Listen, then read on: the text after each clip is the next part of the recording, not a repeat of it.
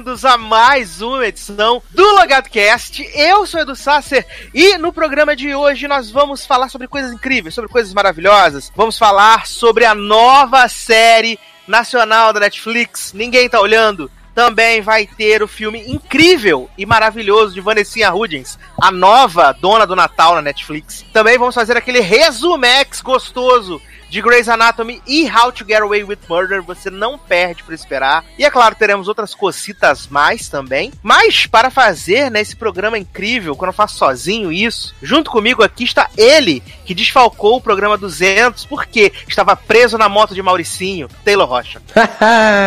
gente, e só fui liberado para vir me despedir, né? Tchau, gente, foi um prazer. Caro! Ai, gente, olha, souber que eu fiquei tão triste que eu não participei do Loga 200, gente. Mas ouvi, ri horrores, adorei, foi ótimo. Nota 10. Que? Uhum. Sim, foi mesmo.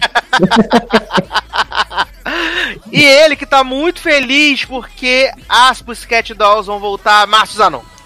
Don't you wish a girl was hot like me? Uh, don't wish a girl was freak like me, don't ya, don't ya. E aí, seus viadinhos? Pussycat voltou, uh, vou bater peito!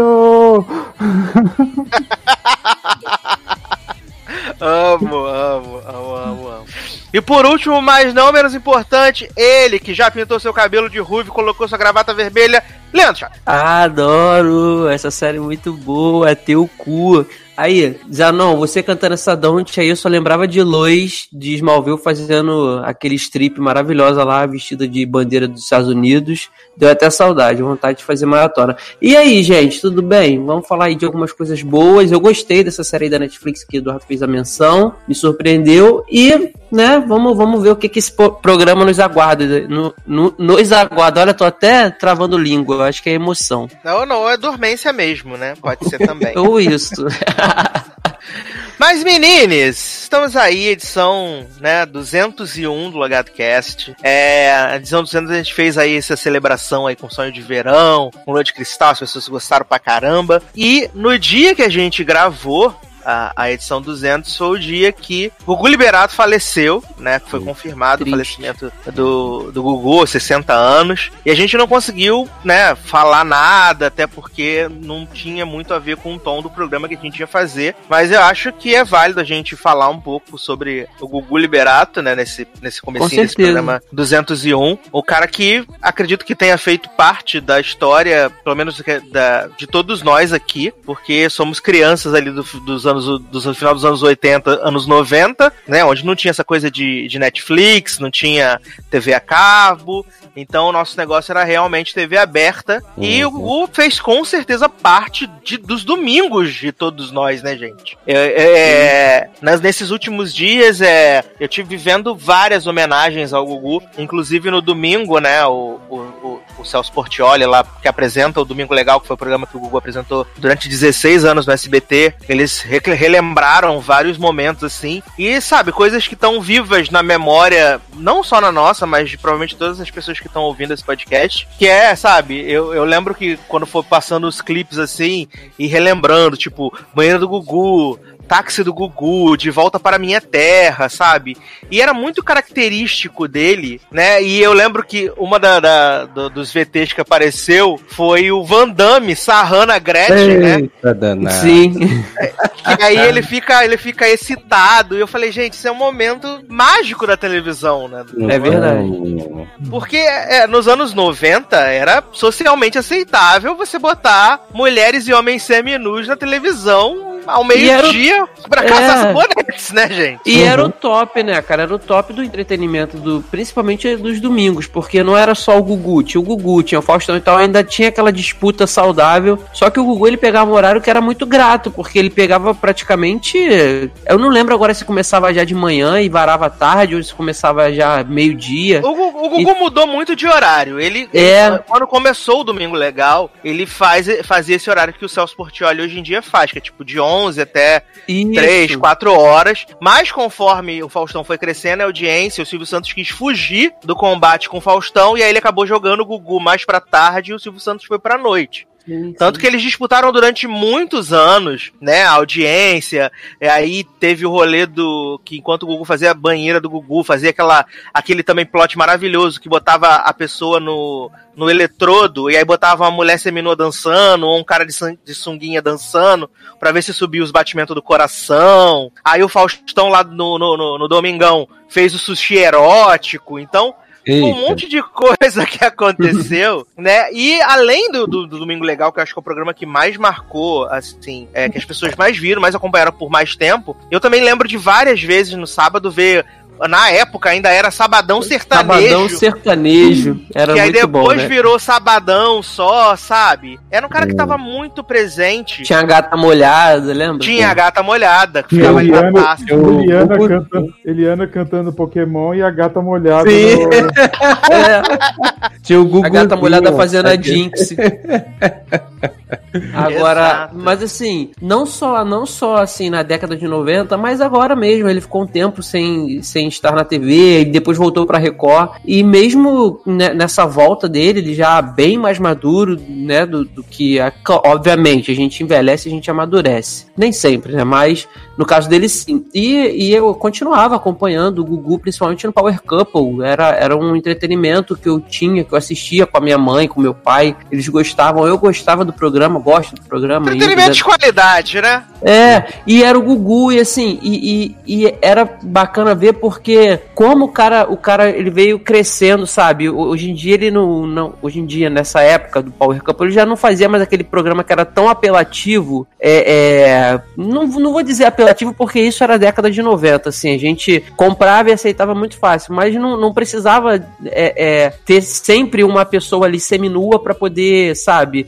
Ele tá naquele, naquela animação e tudo, e no Power Cup ele fazia o mesmo tipo de entrega, ele tinha um papo bom com os participantes, tinha um papo bom com a audiência, e você, sabe, meses atrás você tá acompanhando o cara ali meio que diariamente, e hoje em dia você toma uma notícia dessa, assim, é, é, é triste, é chato, né, porque é inesperado, e, e o- um cara que moldou aí a TV brasileira praticamente, no- o entretenimento, junto com tantos outros grandes nomes, né, é muito triste isso. Não, e assim, tu falou que foi inesperado, ainda mais do jeito que foi, né? Do jeito É. que aconteceu, né? A gente espera que essas pessoas morram de velhice, né? Que a gente não vai esperar nada. Sim, E 60 anos, anos atrás, 60 anos era uma pessoa velha. Hoje em dia não é mais uma pessoa velha. Uhum. Uma pessoa com 60 anos que dá pra viver até 80, 90, né? É, se, Eu a gente acho for, assim. se a gente for ver, provavelmente os nossos pais têm perto de 60 anos, né? Sim.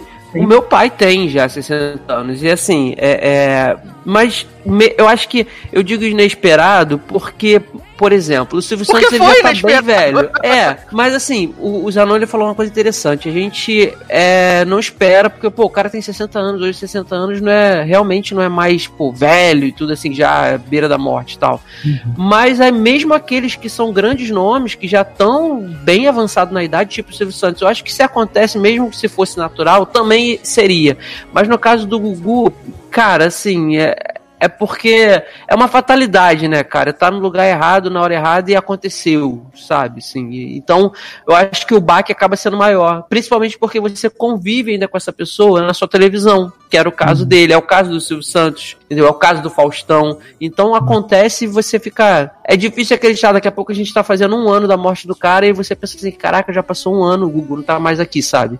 É, É. esquisito, é, é triste, né, cara? É, minha mãe assiste aquele programa dele do Canta Comigo, né? Aí ela aliás, foi muito estranho, porque ontem passou, né? Uhum, É, passou, aí eu cheguei pra minha mãe. Aí eu comecei a ver, sabe como é estranho assim? Eu falei, mas não é estranho. Ah, ele ela tá com um programa no ar atualmente? Tem, ele terminou o programa, ele gravou até a final e tudo.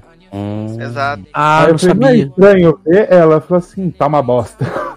tá uma bosta assim, não porque o programa tá ruim, é porque é uma bosta porque você sabe que o cara não tá mais ali, né? Exato, É. foi, muito, foi muito bizarro. A, a gente tá gravando na quinta-feira, né? E o Canta Comigo vai ao ar às quartas. Foi muito bizarro quando eu, eu coloquei na, na- coloquei na Record e ele tava ali apresentando normalmente, sabe? Foi muito esquisito, muito, muito esquisito. E é, foi uma coisa que eu tenho achado muito legal de verdade, é, de ter visto como o Gugu ele, ele transcendeu essa questão de ser um apresentador, porque por mais que ele fosse o cara que disputou a audiência, é, basicamente com o Faustão, principalmente, e até o Faustão mesmo falou no domingo, falou, cara, nós fomos adversários, mas nunca fomos inimigos, né? Uhum. E, e, e eu acho que essa cobertura que todas as emissoras fizeram, é, desde o acidente do Gugu até hoje, na quinta-feira que tava rolando o velório dele, e provavelmente amanhã também que vai ser o sepultamento dele, cara, a Globo hoje, a manhã inteira, até, sei lá, duas, três da tarde, ficou acompanhando o velório minuto a minuto, as pessoas que chegavam. E, e no, no dia que o Gugu faleceu, né, na semana passada, é, a Globo fez uma matéria de tipo seis minutos mostrando a carreira dele com imagens do SBT, com imagens da Record. E isso mostra que o cara era muito mais do que, sabe, do que um simples apresentador. Não, e não. todo mundo, e todo mundo que Sim. eu vi, todo mundo que eu vi falar dele na Todo mundo que eu vi falar dele no, no, no Domingo Legal, no domingo, né? Eu também dei uma olhada no, no Geraldo Luiz, que foi um show de sensacionalismo, mas o pior de todos foi realmente o Rodrigo Faro, né? Né? Foi o pior de todos porque ele colocou uma matéria onde o Gugu estava entrevistando ele, né? Contando a história dele. Então parecia que ele tava meio se auto-homenageando, foi de péssimo tom. Ainda teve o rolê dele perguntando como é que tava a audiência Né? foi bem zoado, mas o no domingo legal, tipo, a gente pôde ver Alessandra Scatena, Ellen Ganzaroli, a Sônia Abrão, o Liminha falando, sabe? É, ele contando uma história de que um dia o, o, Gugu perguntou pra ele, ah, falou, Liminha, qual é o seu maior sonho? Ah, meu, meu sonho é ter um carro. Aí ele falou, ah, e quanto custa esse carro? Ah, sei lá, 60 mil. Aí ele falou assim, ah, você tá juntando dinheiro? Tô. É, e quanto você já tem? Ele falou, ah, tenho 5 mil. Aí o Liminha fala que vai embora pra casa. Quando ele volta no outro dia, o Gugu tá com os 50 mil que faltava pra ele comprar o carro, sabe? Umas paradas assim. Ele ajudou E- muita gente, né? A, a gente vê, vê de Liminha, tudo, mas artista mesmo que foi lá, tantas vezes que ele chamou, né? De lançou gente lá, né? É muita gente grata a ele que ele fez, né? E todo mundo que eu vejo que conversa, tem uma menina que trabalhou comigo na muitos anos atrás, hoje em dia ela trabalhava na produção do Power Couple. E ela escreveu lá que ele era uma pessoa humilde, que ele trabalhava demais, ele tinha prova que demorava uma, duas horas, ele ficava lá esperando até terminar. Então era uma, além de ser um apresentador, assim, que a gente, todo mundo gostava, porque ele estava muito próximo de todo mundo, ele era uma pessoa boa também, né? Exato, exatamente. Sim. E ainda foi. E, e a questão de ter sido doloroso também foi por ação de que aconteceu, aí a gente aí ficou aquela morreu, não morreu, aí esperar até o dia seguinte para confirmar, apesar de que a gente meio que já sabia, né, porque o tipo de acidente que foi era praticamente, praticamente não, foi fatal, principalmente no caso dele, é, e quando não é fatal, as chances da pessoa, sabe, é, é, não voltar do jeito que era antes é grande, ou então ficar por aparelhos, então ainda teve essa apreensão toda de ficar praticamente 24 horas para esperar uma notícia definitiva do que praticamente todo mundo já esperava. Então deve ter sido, se pra gente, enquanto audiência, enquanto companheiro de TV, assim, que eu falo de assistir o Gugu na TV, sabe, que a gente gosta do, de, desses apresentadores, a gente pode até, ah, pô, Faustão é chato, e tal, mas a gente gosta, a gente sabe que, que é o cara que moldou a TV brasileira. Então, assim, se pra gente foi assim, imagine pra família, né, pro, pra aqueles amigos chegados mesmo de, de televisão, de parceiro de, de palco, Não, e né? eu fico, eu fico pensando, hoje eu tava até conversando com, uma, com a minha amiga lá no trabalho, o quão, o quão bad foi pro filho mais velho dele, né, o João Augusto, que tem 18 anos, É, e, a, e ele tem a, a- também as, as, as gêmeas, né, a Marina e a Sofia de 15, e pelo fato de, do Gugu não ser casado com a Rose Miriam, né, porque todo mundo sabe que eles sempre foram muito amigos e até as pessoas se referem, referem a ela como companheira, não como esposa, o que, que acontece? O João Augusto, por ser maior de idade, ele que teve que resolver todos os trâmites de sepultamento, de translado, Nossa. e, cara, pra um, pra um menino de 18 anos, isso deve ter sido muito pesado. Muito, Com muito certeza. pesado deve. certeza. sabe?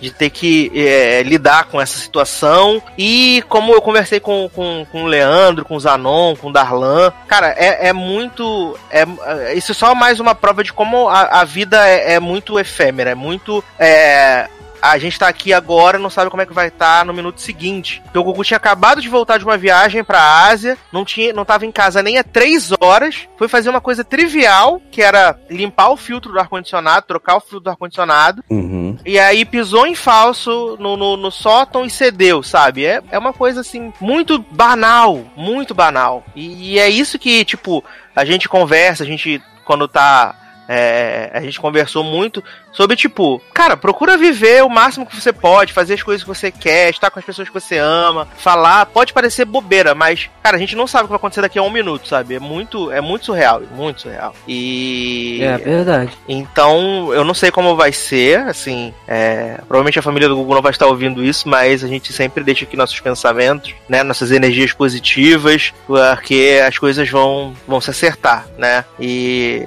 hoje eu tava vendo também a mãe do Gugu, né? 90 anos, na cadeira de roda, super frágil. E surreal, surreal, surreal. Mas fica aí as boas lembranças, né, do Gugu. Na semana que vem ainda vai ter mais um episódio de Canta Comigo, quem quiser acompanhar, né? Tem mais um episódio aí ainda, grande final. E é uma das últimas chances de ver assim, o Gugu fazendo o que ele amava fazer, que era apresentar. Verdade. Mas vamos encerrar esse bloco então, né? É, eu vou tocar uma belíssima canção e a gente volta já já. Grew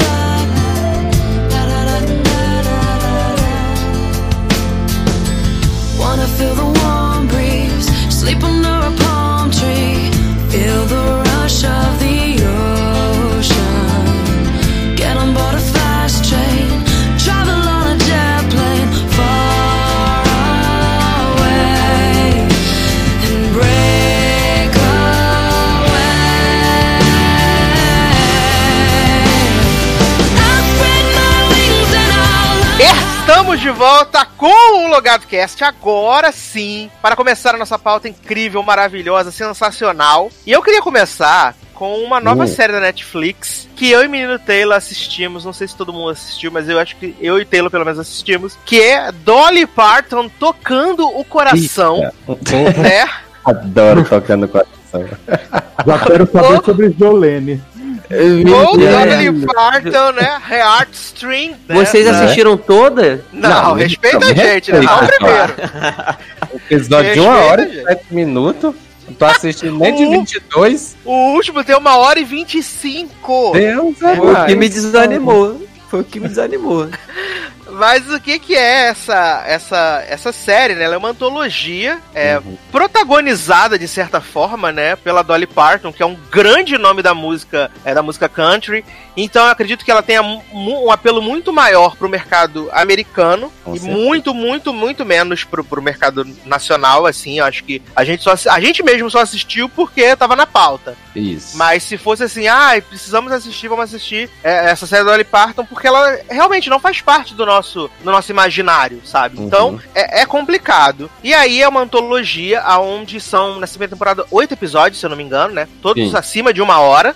E cada episódio atende pelo nome de uma das canções da Dolly Parton. E ali ele tem uma historinha que começa e se fecha dentro dela mesma, como se fosse por dentro da música. No caso, a gente assistiu o piloto, né? Assistiu o primeiro episódio, que é o Jolene, que é a Jolene. música mais conhecida da Dolly Parton, inclusive É, ainda, tocava bem que, em. ainda bem que começou pela mais famosa, né? Graças a Deus. Imagina se fosse a última, né? que eu conheço. Tem Su Sylvester no episódio? Não tem, não tem. E aí, é, esse episódio, né, a- começa com a Dolly Parton. Provavelmente todos os episódios devem ser assim. Ela começando falando, ah, eu sou a Dolly Parton, nananã. E quando eu escrevi a música de Oline, era porque tinha uma mulher que dava em cima do meu marido. E aí eu escrevi, Jolene, por favor, não tire meu homem, não sei o quê. Eu falo assim. Mas você já pensou o que se passava na vida de Jolene? E aí começa a historinha, né? Exatamente. que parece parece um telefilme do Lifetime, né? Porque pra você que tá de casa, se você já assistiu um telefilme do Lifetime, você sabe o, o nível, né? Que é aquele nível gostoso, Eita, filme do milênio, oscarizado. né? Aquele filme gostoso, bem feito, né? Inclusive, no- no- inclusive na duração, né? Um filme mesmo do Lifetime. né? Basicamente, basicamente. E aí, no elenco, tem a, a protagonista do episódio, é a Julianne Hough, né, que fez o Rock of Fades, ela fez Rock of Fades, e ela tava, agora eu não sei se nessa temporada particularmente ela está, mas ela era uma das juradas do Dance with the Stars, né, que ela é cantora, dançarina, acrobata, várias paradas. Gente, não Inclusive- contrataram Coach Beast? Não, Palhaçada. Olha. Inclusive, muito boa essa protagonista, viu? Gostei bastante. Não, ela é maravilhosa, ela é maravilhosa. E aí mostra, né, que essa Jo- a Jolene em questão, ela trabalha num banco, e aí ela é julgada pela chefe dela, porque ela se veste com, de- com decotes, Porque ela ela, tem ta- costume- tava dando em cima do homem. ela flerta tal. com os clientes, né? Uhum. E aí, depois disso, ela. ela é- quem tá nesse, nesse episódio também é Dallas Roberts, né? A Dallas Robert é eterno empregado da Netflix agora, né? Ele tá, ele tá nessa, nesse episódio também. Sim. E ele é casado com a mulherzinha, agora não sei o nome da atriz, mas o nome da personagem eu lembro, que é a Emily. Ele é casado com, a- com essa Emily, eles estão tendo alguns problemas no casamento, que eles, tipo, marcam a hora. Ah, agora é hora de dar o beijo. Ah, agora, hoje é o dia de transar. Hoje é o dia de não sei o quê. É. E aí eles decidem ser espontâneos e Quem é casado há muito tempo se identifica. Tu faz assim também, né? Não, mas há muito tempo. Eu não sou há muito tempo já. E aí, o que acontece? Eles decidem ser espontâneos, né? E aí, a Emily, ela tá organizando um festival lá com as mulheres da sociedade. E eles falam desse bar, né? Baby Blue, que é um bar onde só tem as piores pessoas do mundo. Ela fala assim, cara, gostei desse lugar, preciso ir. Né? Porque o povo descreve como sendo um antro de perdição. o Exatamente. negócio, né? E aí não é nada demais o Não bar. tem né? nada demais lá. Tirando, demais. tirando os peitos da Dolly Parton. Porra, os peitos da Dolly, da Dolly Parton são um personagem à parte. Porque eles estão basicamente em 3D. Você tá Uhum. assistindo e o peito tá batendo na sua cara. É uma coisa assim inacreditável. Oh, O Miley Cyrus não aparece? Não aparece, nem. Devia, né? Afilhada, cadê o respeito? A filhada, exatamente. E aí o que acontece? A Emily chega lá, tá esperando o, o Dallas Robert, e ele não chega. Aí ele, ela vira, pede uma, um- uma bebidinha lá pra menina Jolene. Aí a Jolene fala: Ah, você tem cara dessa bebida aqui. Aí ela dá a bebida lá, ela toma. Ela fala: ah, fica aí que eu vou fazer um show. Aí ela vai lá, canta com a Dolly Parton. E aí a, a, a Emily tem a brilhante ideia de fazer o quê? Chamar a Jolene pra ser a professora de violão do filho dela. o filho dela. Que exatamente. tá querendo pegar a menininha no colégio, aí tá triste, né? Heartbroken, que a menininha não quis nada com ele, não sei o quê. Aí ela fala assim: ai, eu queria, nem, é, você toca violão muito bem, não sei o quê, que tal você dar uma aula pro meu filho? Ela fala assim: ah, tudo bem. Aí ela fala assim: eu pago bem, tranquilão, show. Aí ela vai lá no dia seguinte lá pra casa da, da Emily, aí o menininho fala assim. Ela fala assim: ai, contratei uma professora de violão pra você, que vai te ensinar a tocar Modern Words, vai ser uma loucura. E aí ele fala assim: ai, mãe, não quero tocar violão, quero só tocar punheta. Aí, de repente, aparece Jolene, né? Que ela vai atender o menino com short- um micro short com um decote que vai no umbigo, assim. Não, o ela menino só fala- anda de decote, só- né? Sempre mostrando o sutiã, pelo menos, né? Exatamente. E aí, ela- aí o menino, de repente, ele fala assim: ai, não quero mais tocar punheta, não, quero tocar violão. Mentira, vou tocar punheta e violão. E violão ao mesmo tempo. E aí ele começa, ela começa a ensinar o tocar violão, ela e a Emily começam a ficar amigas, aí elas começam a virar confidentes, não sei o quê. Só que Jolene tá tendo um caso com um homem casado, né? Que ela é esse espírito livre, Jolene é esse espírito livre. Sim. Né? Ela tá tendo caso com um homem casado, mas não quer que ele se separe, ela só quer lá dar uma fugidinha com ele e depois ela segue a vida dela. Exato. Só que a mulher, que, o cara que ela tá transando, é uma das amigas de Emily. Hum. E aí, a Emily fala assim: ah, é a amiga mais chata na história, né? é a amiga mais chata, com a peruca ridícula. Consegue ser Exato. pior que a de Jolene, a peruca dela.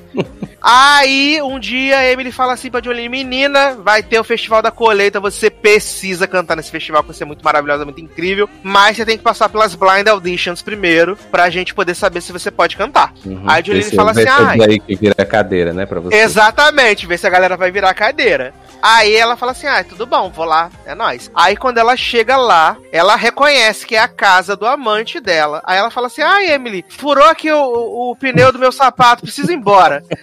Aí a Emily fala assim: que isso, menina, bobeira, tira o sapato, vamos lá. Né? Aí ela entra. E aí todo mundo lá, as mulheres da sociedade, olhando aquela mulher com o decote no umbigo. E aí ela fala assim, ah, vou tocar uma música. Quando ela fala que vai tocar a música, entra o marido que ela tá pegando dentro da É. casa. Aí aquele olhar assim, aquele silêncio constrangedor, ela toda, meu Deus, o que, que eu vou fazer, o que, que eu vou tocar, não sei o que. Aí no final ela canta, vira as quatro cadeiras e vai pra, vai pra Hollywood Exato. né? E aí, quando elas estão saindo da casa, a Emily fala assim: Ai, Jolene, achei que você tava meio dispersa hoje, menina, o que tá acontecendo? Ela fala: Ah, nada não, um bo- bobeirinho, um negocinho.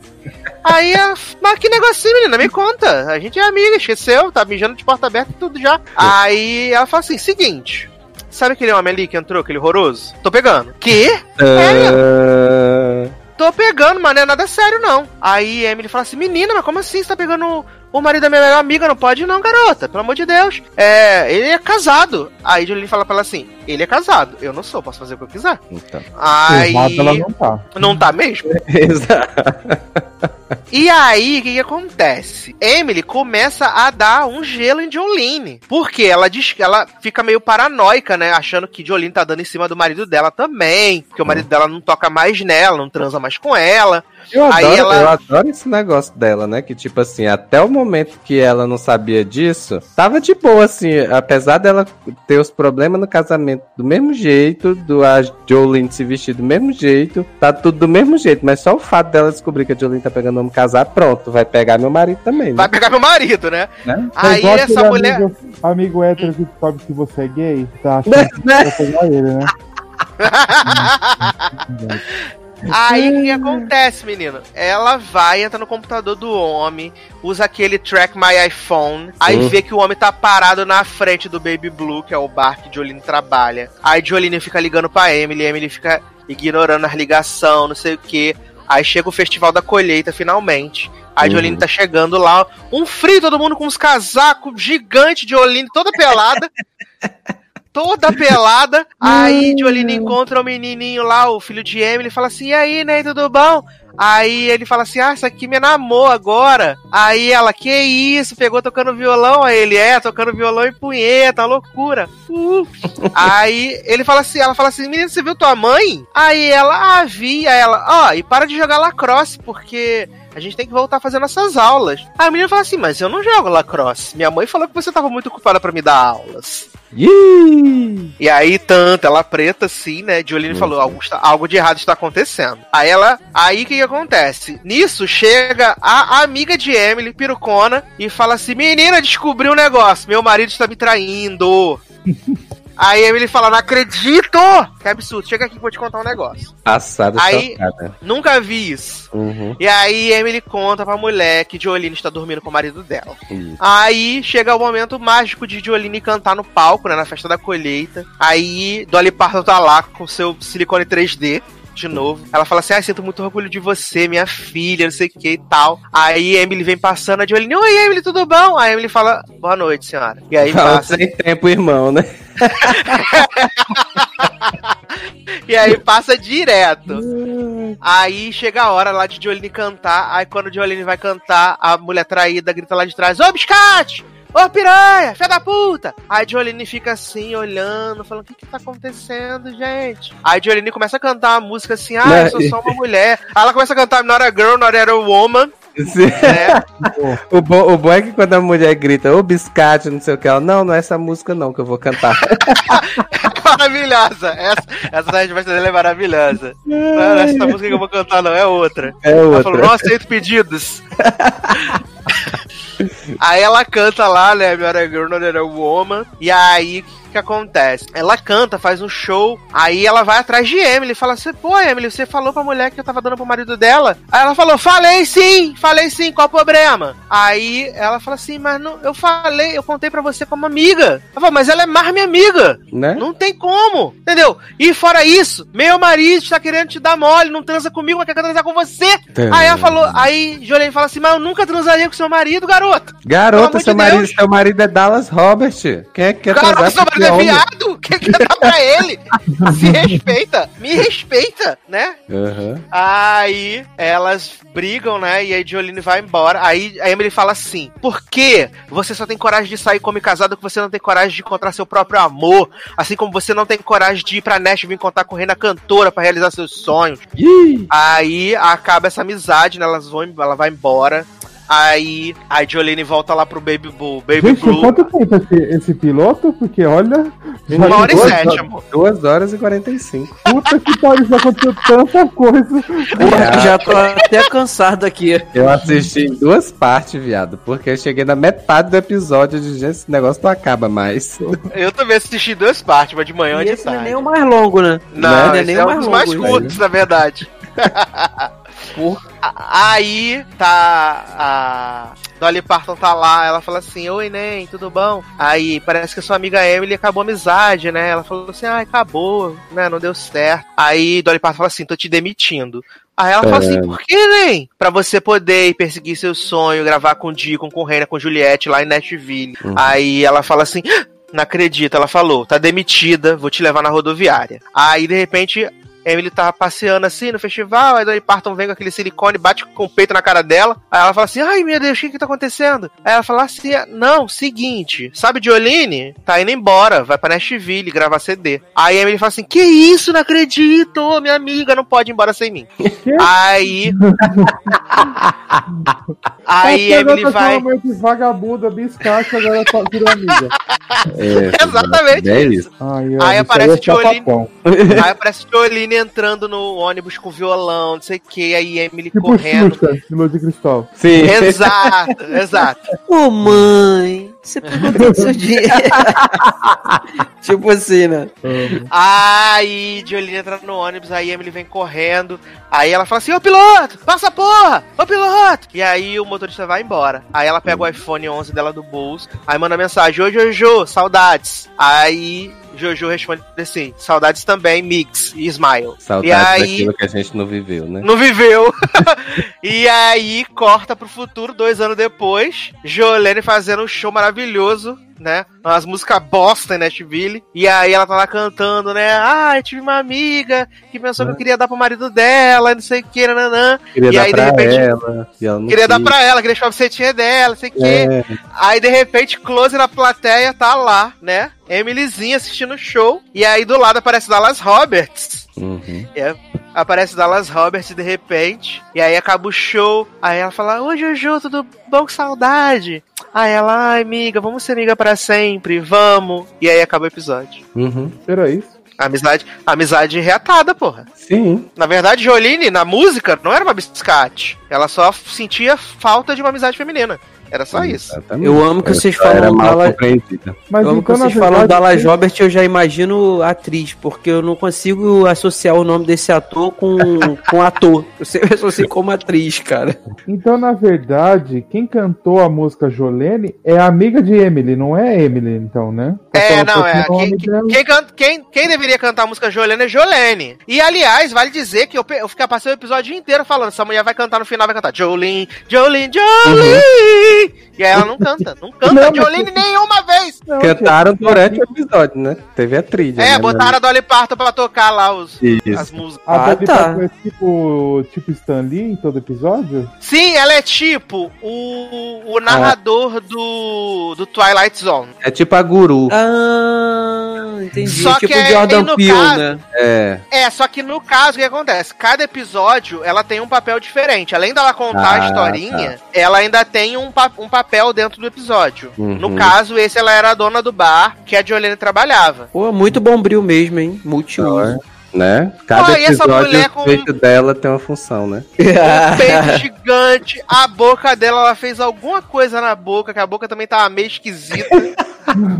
Ah, amiga, mas você acha que ela gastou esse dinheiro da Netflix que ela ganhou em quê? É, Ah, Exatamente. Mas, vai- mas como a Dolly. Parton já tem 37 milhões de anos, a gente até dá um desconto, né? Que ela é bem velha. Mas assim, é como eu disse, provavelmente pro público americano essa série deve ter um puta de um apelo. Pro brasileiro, Ah, zero apelo. Zero apelo. Vamos É. ver no Rotten quanto tá a nota. Adoro!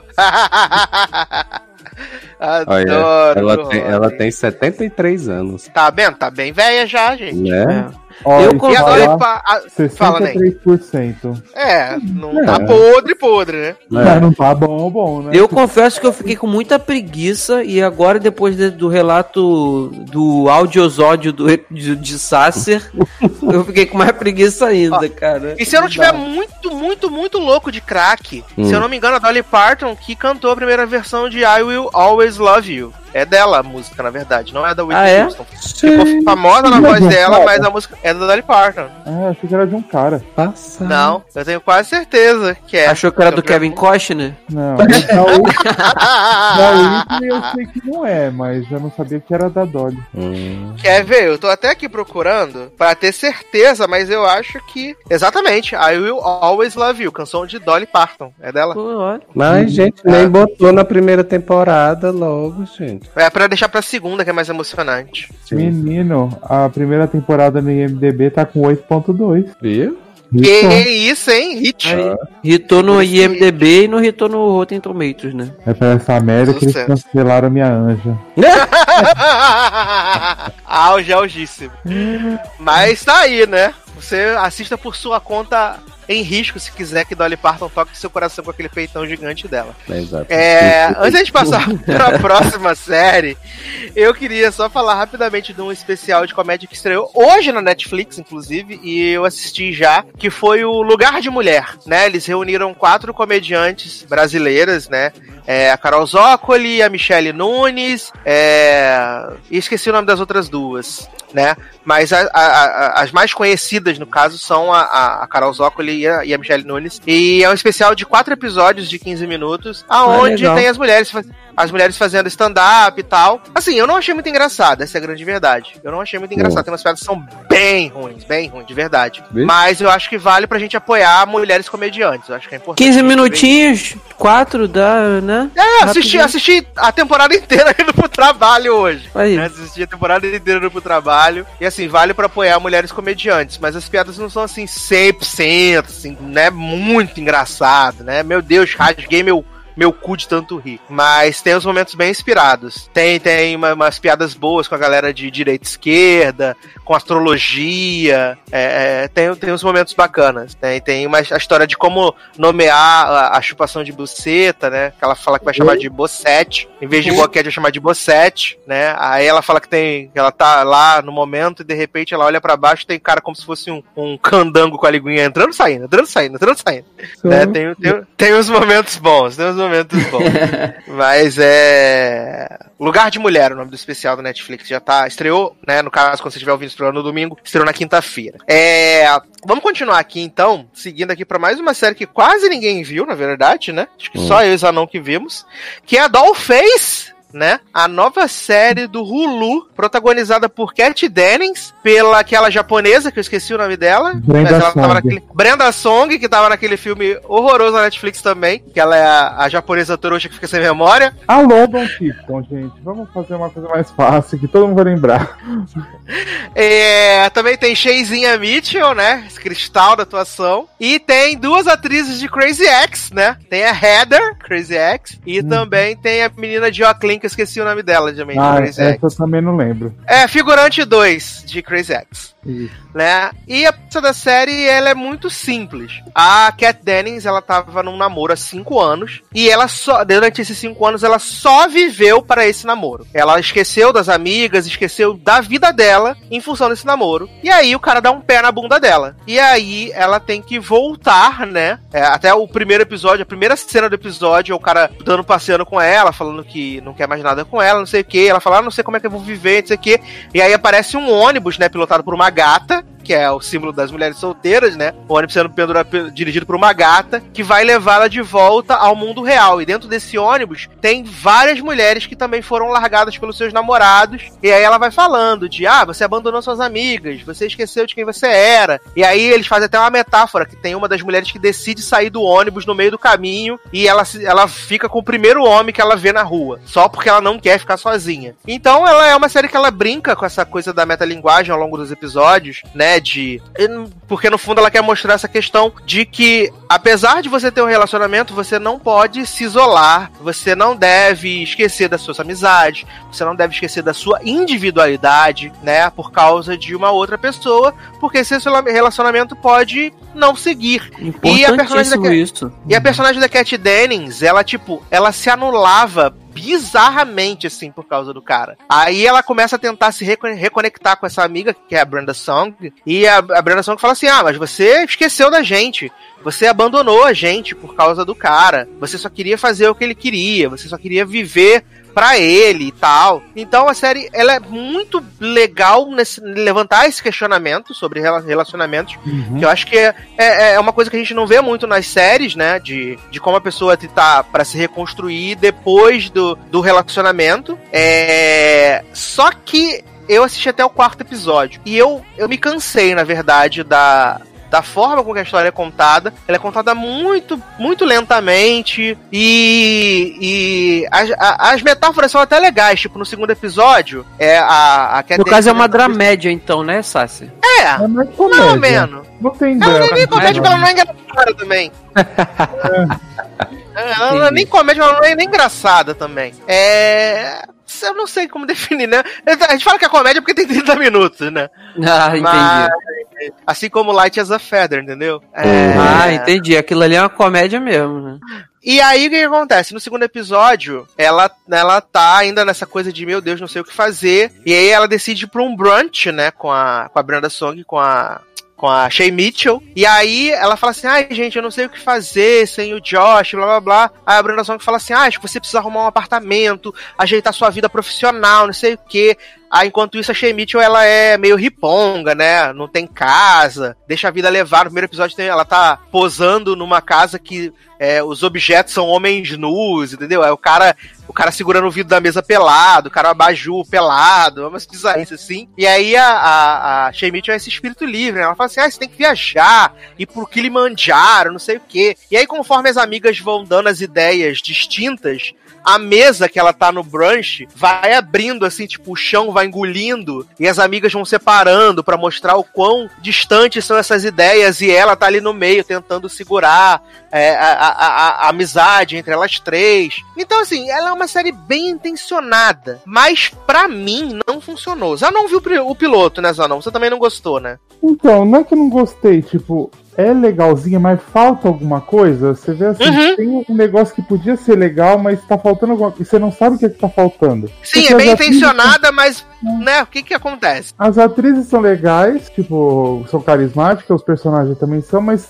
falta alguma coisinha ali que não, não vai. Falta Uhum. pra gente continuar assistindo. Porque poderia ser muito legal pra gente ver. Que é uma história Exato. diferente, é uma coisa mais de reconectar as amigas, tudo. Mas logo É, ia de- tirar um outro cara na história e também, mais pro futuro ela ia ter já um novo amor, né? Não ia ser muito isso também. É, não, é pior ainda, né? O boy lixo que ela de volta. Hum, O boy lixo que ela de volta e ela fica estremecida, né? Ela fica estremecida, mas aí acaba ela que ela não cons- aprende. Depois de tudo que ela perdeu, ela ainda estremece. É, mas aí ela acaba seguindo adiante, ela aluga uma. Ah, tá. Que bom, né? ca- a- aluga uma casa onde foi uma velha que morou lá. É muito. É, é, tem uns momentos engraçados. Pra mim, acho melhor momento do piloto é quando ela tá chegando assim, aí tá ela, a Brenda Song, e ela foi encontrar com a Heather e com a outra vulsa. Elas ficam, uhul, amiga! Não sei o que, né? Aí ela fala assim, ué, gente, vocês se conhecem? Ela, claro que não, garota, a gente acabou de se conhecer. E elas já estavam se agindo, tipo, super íntimas, assim, sabe? É bizarro, é bizarro. Brenda Song é a menina daquele Obsessão Secreta, não é isso? Aquele filme da Netflix? Isso, isso. Ah, sim. Sim. Ela mesma, ela mesma. Mas tá aí, né, gente? Falamos de. É, Dollface. Doll- e o Doll, Dollhouse, o quê? O, Dollface da, da, do título é porque o, o, o namorado dela chama ela de Dollface, tipo bonequinha, né? Aí ele fica chamando ela de Dollface, aí por isso que o nome da série é, é Dollface, por causa disso. Eu jurava que Dollface era o Baby Reborn. Amo, amo. Aliás, não perca no próximo programa, vamos falar sobre Servan, né? Essa grande série de Shyamalan renovada pra segunda temporada. Brace Spoiler. yourself. Spoiler. Não caio mais. Spoiler, nada acontece feijoada. Aí, viu? Não caio mais na lábia desse homem. Me libertei. Mas, Taylor. Mas no spoiler, Ah. ele também aparece no piloto. Ah, óbvio, né? Ele sempre acredito. aparece, né? Mas, menino Taylor, Hum. que belíssima canção vamos tocar para falar de séries veteranas incríveis e maravilhosas. Tã. Então, menino, é, tem uma música que apareceu no Spotify que é gostosinha, e aí depois eu fui ver que eu já tinha visto esse clipe passando no TVZ. Então eu vou pedir a música Eu Te Amo Tanto, da cantora Sofia, que eu não Ai, fazia. obrigado. Que eu não... Gente! Gente, Respeite Taylor, que Taylor é um homem casado, viado. Ué, ele a- a- amor de amigo, não pode? gente, a música é da filha de Calzona. Ah, verdade, Sofia!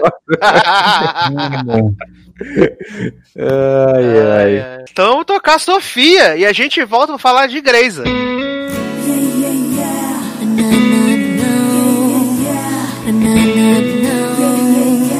Não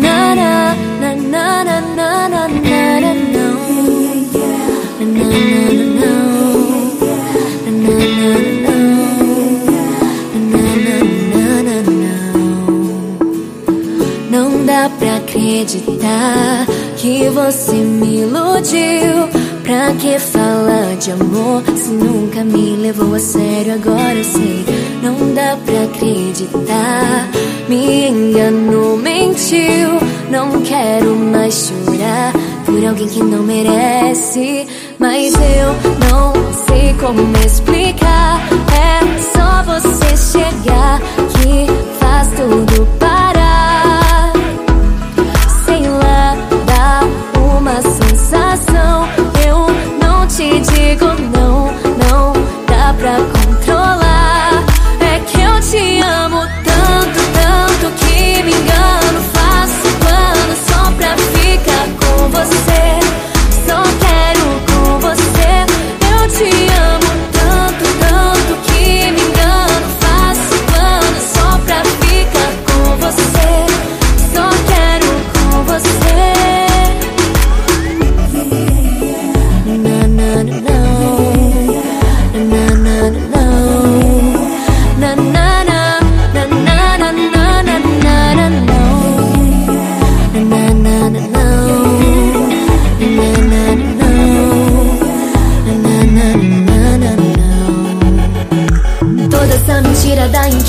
Nada.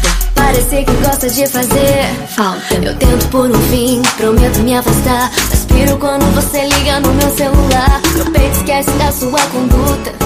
Meu corpo pede sua mão na nuca. Estamos de volta com o Logado Cast, né? Agora pra falar de duas séries veteranas de Shondaland, né? Que encerraram aí suas primeiras metades de temporada, né? Chegamos aí Ansioso. aos episódios finais dessa, da primeira parte da temporada. Vamos começar com Grey's Anatomy, né? Que chegou aí ao seu episódio 350, Olha. Né? E o meu derradeiro. episódio assim, Já tô tá cinco 350. episódio dizendo que tá largando Grace, viado. Não, mas eu larguei de verdade no 350. Olha. Eu tinha falado, eu tinha prometido que eu iria até o 350 e depois pararia, pra fechar no número, no número assim, redondo e também porque eu sabia que seria o desfecho do caso, né? Do, do- daquela merda que, que fizeram do- desse plot maluco do hospital aí, do- dos planos de, de saúde. Estamos então acho de que. olho, seu Leandro. Oi? Estamos de olho, viu? É, não, eu parei mesmo, parei. Tanto que eu não, o Eduardo até falou assim: assiste o 351, que vai ser o Cliff pra dar pausa aí e tal. Falei, não, não vou, não vou assistir mais não. Parei, parei. E aí, o que acontece? A gente tá vindo de um arco muito bizarro de Grey's Anatomy, né? Que acho que antes da gente falar do episódio 350 do 351, vai a gente falar do episódio 349, onde a gente tem duas Mags no episódio. Nossa. Né? Nossa, Que é Meg Né? e a sua prima, né? A filha de. Gente, a- esse episódio veio, contou uma história muito mal contada e foi embora. Tipo assim, não, não fez o menor sentido, não entendi a necessidade dessa história, né? Mas pelo menos ficou uma Meg só. Imagine se resolve colocar as duas Meg pra sempre. Mas devia ter ficado nenhuma, né? Podia, Ah, podia, mas, é melhor podia uma do Meg- que duas, né? Podia Meg ter cortado os pulsos, né? Já que matou a outra, né? Ah, é. Ah, é porque tá tendo todo esse plot aí, né? Na a família de Weber movimentando a série, né? Porque ao mesmo tempo que o Weber fica dando confiança pra tia bêbada lá, né? Catarina fica voando, né? Mamãe Avery fica voando, aí quando chega não quer saber do marido, não sei o quê. Que aliás, no Né? episódio 351 também tem um momento incrível, né? Que ela tá lá, ela chega no hospital, ela fala assim: Vive meu marido! Quem é seu marido, minha senhora? Dr. Richard Weber. Ele, mas ele está com a esposa dele na sala. Aí ela fala assim: Como assim, menino? Eu sou a esposa dele. E aí, essa mulher, que tem 75 anos, em Hum. vez de se comportar como um ser humano decente, ela pega e vai embora, viado. E manda mensagem pra Richard assim: Fui. O que, que tá acontecendo, gente? Quem? A Mama Avery? A Mama Avery, sabe? É, uns É, velhos. espero que ela tenha ido embora da série. Gente, os velhos de 80 anos se comportando como se a pessoa tivesse 13, sabe? Não faz sentido. Não, pior que ela- Mas, viado, mas ela, mas ela no 3, acho que é no 350 ou é no outro, no anterior, que ela conhece a mulher, ela já quer mandar a mulher pra outro hospital. Isso. Eu ia falar isso. Ela, ela já conhece Mas a é mulher. ela já- já, ela já tinha sentido vibes. Aí ela né? já falou assim: eu vou te arrumar um emprego, o melhor emprego Sim. da sua vida, onde você quiser, mas longe daqui, porque eu te quero longe do meu marido. Ela faz essa cena toda e depois, tipo, é isso? Não Mas tem mais assim, jeito, mas acabou, não- boa mas- sorte. Mas, não, mas não vou defender a tiazinha, não, que a tiazinha pra mim é biscate. Não, ela é, cara. A- o cara a já falou. Alcoólicos, Ano- a Alcoólicos Anônimos é Não, biscateira. o, o Richard, ó, o Richard, eu pelo menos não entendi. Se eu estiver errado, vocês me corrijam, mas eu não entendi. Desde que essa mulher entrou no plot dele, eu não entendi que ele te- tinha, tá- estava dando condições a ela. Não, tava E não, quando, tava bêbada. é, e quando ela ati, ati- atacou ele pra valer, ele foi bem claro. Ele falou: Ó, eu sou Sim. casado, eu amo minha esposa, eu não quero, dá licença. E ela continuou, pelo visto, então, né? Exato. Só que ela Eu- fica, ai, vamos orar, vamos orar, vamos rezar. Por vamos que, gente? O plot da oração. porque a mulher é doente mental. Manda sabe? ele rezar com a rainha de si, então, pô. Eu? Aí um plot de bosta. E aí teve esse plot incrível, né, da Meg que tava com problema no coração, a Meg 2. E aí a Meg 1 fala assim: Eu sou a melhor cardiocirurgiã cardíaca. Vou operar a sua pica das galáxias da cirurgia cardíaca. E aí a mulher morre. E aí Meg fica com trauma, como acontece com todo mundo de Greysa, que tem Em a cirurgia momento, que dá né? errado, ela fica com trauma. Aí ela. Vai operar agora um japonês no 351, o japonês morre, ela fala assim, ai, eu não quero mais operar. Aí chega pra Coraça que fala, me, bom." me, me indemito, me indemito. Ela chega, ela chega, pior do mundo. Assim, né? Ela fala, me, inde, me indemito, Coraça, que não quero mais ser cirurgiã cardíaca. Sabe? Eu- Esse plot tem essa irmã, essa irmã, essa é prima dela, É. que chega do nada. Aí tem a morte dessa mulher, que tipo, ninguém se importa. Aí Uhum. você tem a briga do irmão do Richard com ele, por conta disso. Ah, é. Aí você tem ela ela quase beijando o Jackson no episódio 350, que eu, eu quase joguei o controle na TV. Na que cara dela, né? Cara. se forem voltar esta porcaria, eu faço o Leandro Hum. e abandono essa porra. Mas faltou pouco, tu viu, né? Foi, foi, Mas foi o o, grito. o senso- o bom senso foi do Jackson, esse é o pior. Então, né? O bom senso do, foi do Jack. Falou assim: amor, eu tenho namorada. Uhum, Se preserva. né? Se preserva, fica de boa, fica tranquila. Olha, te contar, viu? Tá difícil. Olha. E aí a gente teve a combinação no episódio 350, né, que foi o julgamento de Meredita, Uhum. né? Por aquela prática bizarra do ser dona do hospital e fraudar o seguro, né? Mas tudo bem. Ai, como eu fiquei com raiva de Bailey nesse episódio, gente. E aí vai ter o julgamento, e uma das pessoas que vai julgar se Meredita tem que ficar ou não com a sua licença é o médico que matou Derek junto com o Pênis. Tã. Né? Adoro. E aí Meredita fala assim: esse homem matou meu marido. E a Né? advogada fala assim: Ney, você pode se comportar dessa vez, por favor? É, se comportou tanto que causou um infarto no homem, né? Exato. Matou o homem. Matou o homem, amaldiçoou o homem inteiro. Você matou Adoro- meu marido, você vai morrer, cachorro. Errado ela não tava. É. Adoro a Milha quando volta do, do hospital. Ele morreu, né? Foi esse, Não fui eu que matei. foi esse homem que desde o episódio da morte do Derek já estava ensaiando a minha, o meu abandono com a série, tá vendo? Se o Derek tivesse ainda hoje, talvez eu estaria assistindo. Assim, Não, eu, eu, eu gostei do episódio 350. Não, eu assim, achei comparação, comparação à temporada, ele foi. Sim, ele não é ruim, não. Eu, eu Ah, acho que ele, eu acho que ele tem uns exageros, umas coisas assim que eu acho que podia tirar, mas de modo geral ele. Ah, tem, não, eu achei maravilhoso o primeiro depoimento da Bailey, né? Bailey cagando na cabeça da Meredith, falando: essa filha da puta cortou ela, vete, botou Né? a mão em bomba, Falou um levou monte de Todo falou um mundo se merda. entregou, né? Falou um monte de merda. É, Até o, todo até o mundo chefe. Se cagando e todo, todo mundo cagando Não. o, o trial da Benedita. Eu Aí tem uma parte. Aí tem uma É. parte que fala assim, vem cá, o no- é verdade que ela deu até o nome do filho dela, o mesmo nome que o seu? Ela fala, tipo, sim, mas e daí? Tipo, não significa nada. A, a, a. Grey fica putíssima, cara. A gente assistindo esse episódio aqui em casa e Luciano disse que apostar que esse homem que matou Derek é, no final vai ter o voto de Minerva pra decidir e é ele que vai decidir, ele vai salvar a Meredita porque ele matou o marido dela. Aí eu assistindo assim um pouco mais o episódio, eu digo, tu quer apostar como no final das contas vão salvar a Meredita, mas vão fechar esse hospital porque tá todo mundo se entregando nessa É. porra. Aí, aí É seria o tão sonhado plot de todo mundo migrar lá pro hospital do. do É? Do, do Karev, né? Maravilhoso. E aí também tem o plot lá da, da tiazinha que trabalhava no hospital, que ela fala assim: essa lista aí do- dos residentes, tinha o nome de Meredita? Né? Não É. tinha.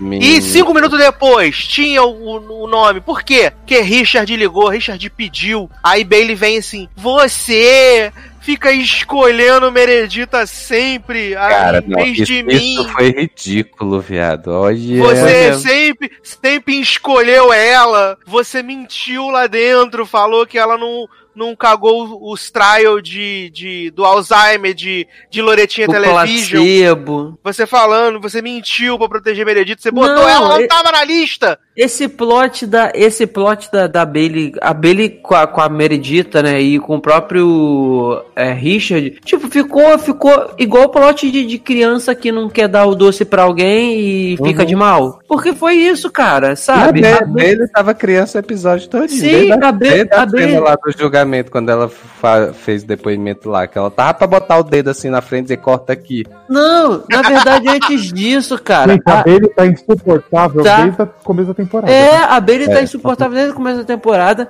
E, tipo, algumas vezes que a, que a Meredith precisou ir no hospital lá, que ela ficava expulsando, a Meredith tava como, tipo, uma paciente ou qualquer outra pessoa. Aí ela, ah, não quero você aqui. Se só ela falar, minha filha, você não me quer aqui, mas eu tô aqui não como médico, eu sou dono dessa porra toda. Acabou. É, Sabe? parece, que a falam- galera esque... parece que a galera esquece. Que eles É, são cara. do hospital. Parece que a galera Exatamente. esquece disso. Eles- Aí a Bailey com a- esse nhen, nhen, ai que nervoso, cara. que a Mama Avery, né, a, ca- a instituição lá da Catherine, ela é dona de parte do hospital, mas eles também são donos, sabe? Não pode Sim. esquecer isso. E eles sempre esquecem isso. Sempre, Sempre. esquecem. Aí a Bailey tá lá chorando lá, aí o Weber começa a cantar pra ela: We are a family, like a giant tree.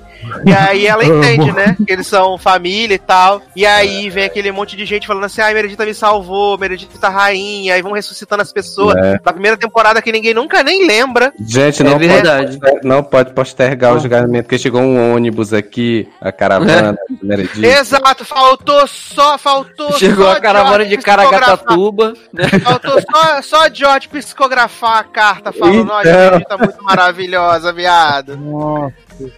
Aí eu amo que, que, que todo mundo mandou carta. A doutora Han do estacionamento mandou carta. Olha.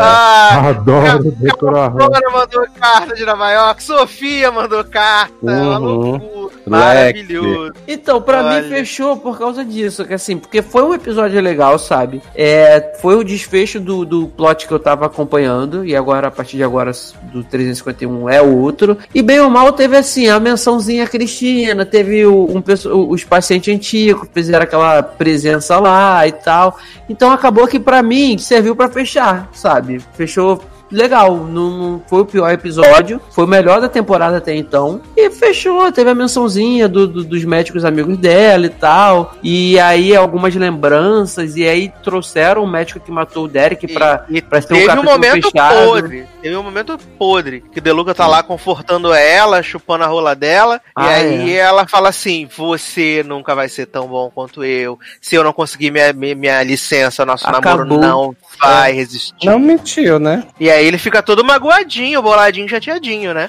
Gente, Ah, mas, esse, esse casal não, não rolou. Não rolou. Mas o pior, o pior é Porra. que o homem que trouxeram no 351 é pior que Deluca, viado. Pra Meredita? Já trouxeram um pra ela. Já trouxeram, entrou, entrou o novo chefe da pediatria Ah. agora, porque Na a verdade, ele é um presente, né? exato, exato. Ele é um presente? É, porque Bailey, Bailey É, ele é um contrata a Meredita de volta, né? Aí Uhum. Mere- a Meredita chega no hospital, aí Cristina manda um zap pra ela, fala assim, Nem, te mandei um Ah. pacote. Aí a Meredita fala assim, ai gente, mas chegou com um pacote de Cristina, não sei o que, nananã. E aí ficou o episódio inteiro, a Meredita quer saber que porra de pacote é esse. Aí tem esse homem que chegou lá, um homem careca com sotaque britânico, eu achei ele escocês, um grosso, um homem estúpido, um homem ridículo, feio. Porra, que presente de grego. Né? Aí eles discutem o episódio inteiro, aquela pra criar aquela tensão sexual, né? Discutem o episódio inteiro, que põe pau pra quebrar na casa de Noca. Hum. Aí no final do episódio estão no elevador, aí Cristina fala assim: "Ai, recebeu meu pacote". Aí ela: "Claro que não, garota, para de ser doida". Aí eu acho que Cristina tava olhando pela câmera do hospital. Ela fala assim, nem esse que tá no, que tá no elevador é. contigo. Aí ela fala assim, que? Que, que, que, que, que, que, que, que? Aí ela, aí ele, ela descobre, né, a Meredith descobre que a mulher do homem também morreu por causa de um erro no hospital. Tum. E aí Cristina fala assim, tá vendo? Pacote perfeito, porque ele é o Mac Widow. Olha. Ah, tá. E aí? E aí De Luca fica olhando assim, eles conversando assim de longe, assim, Deluca assim, né? Querendo falar com a Meredita, aí eu decidi ir embora. Hum. Olha. Gente, Olha. a gente pode combinar, combinar e concordar que Krista acabou com Grey's Anatomy, já, o que Sim, já tava ruim, ela piorou. Sim, sim, ela conseguiu cagar tudo. Sim, e, e agora Eduardo ainda me disse que tem o plot da Bailey, que ela perde o bebê, né, Eduardo?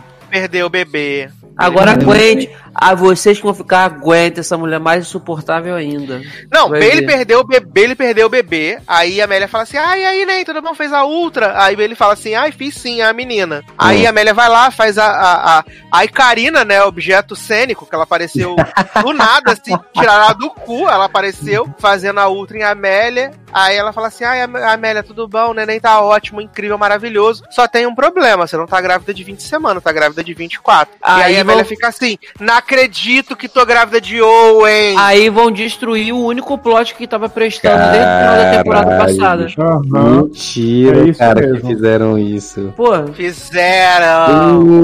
fizeram. pra quê, a- cara? E Krista começou agora, que na, quando Grace voltar do, do hiato de fim de ano, vai ser a estreia da terceira temporada de Station 19, né? Hum. E aí Krista já começou a enfiar essa porra desses bombeiros nesse caralho dessa série, que ele já, já tava botando a, na Moa de Jackson lá junto, né? Uhum. Aí agora meteram o pai da bombeira sapatão, aquela que virou amiga de Meredita, mas nunca mais elas se falaram. Sim. A bombeira sapatão principal de Station 19. Botaram Uhum. o homem lá porque o homem tá com câncer de novo, né? Aí o homem tá com câncer, não sei o quê. E aí o gancho do final da temporada, tá todo mundo lá naquele bar lá do Bob, do Billy, sei lá, aquele bar que eles, Hum. eles vão desde sempre. Nossa. E aí, o cliffhanger é o mais tosco possível. Que eles estão lá conversando, todo mundo, hahaha, sei o quê. De repente entra um carro pela janela do bar e acaba. Nossa, meu. Oi? É. Os médicos ca- tudo lá dentro. O Os carro, médicos tudo lá era, dentro. o carro era eu dirigindo e matando todo mundo pra essa porra dessa série acabar e livrar vocês do cativeiro. Pronto, Médico, falei. tudo lá dentro do bar. Olha, cara, sem brincadeira, eu acho que eu acho que pior de tudo, eu acho que o pior de tudo, assim, não é nem esse cliffhanger, mas é a questão da Amélia. Porque, cara, eles conseguiram fazer o povo gostar de um casal improvável que ficou muito maneiro, sabe? Aí teve a gravidez dela, uma coisa que ela não queria, que ela passou a aceitar, e, e ela passou a aceitar mais ainda por conta do, do próprio Link.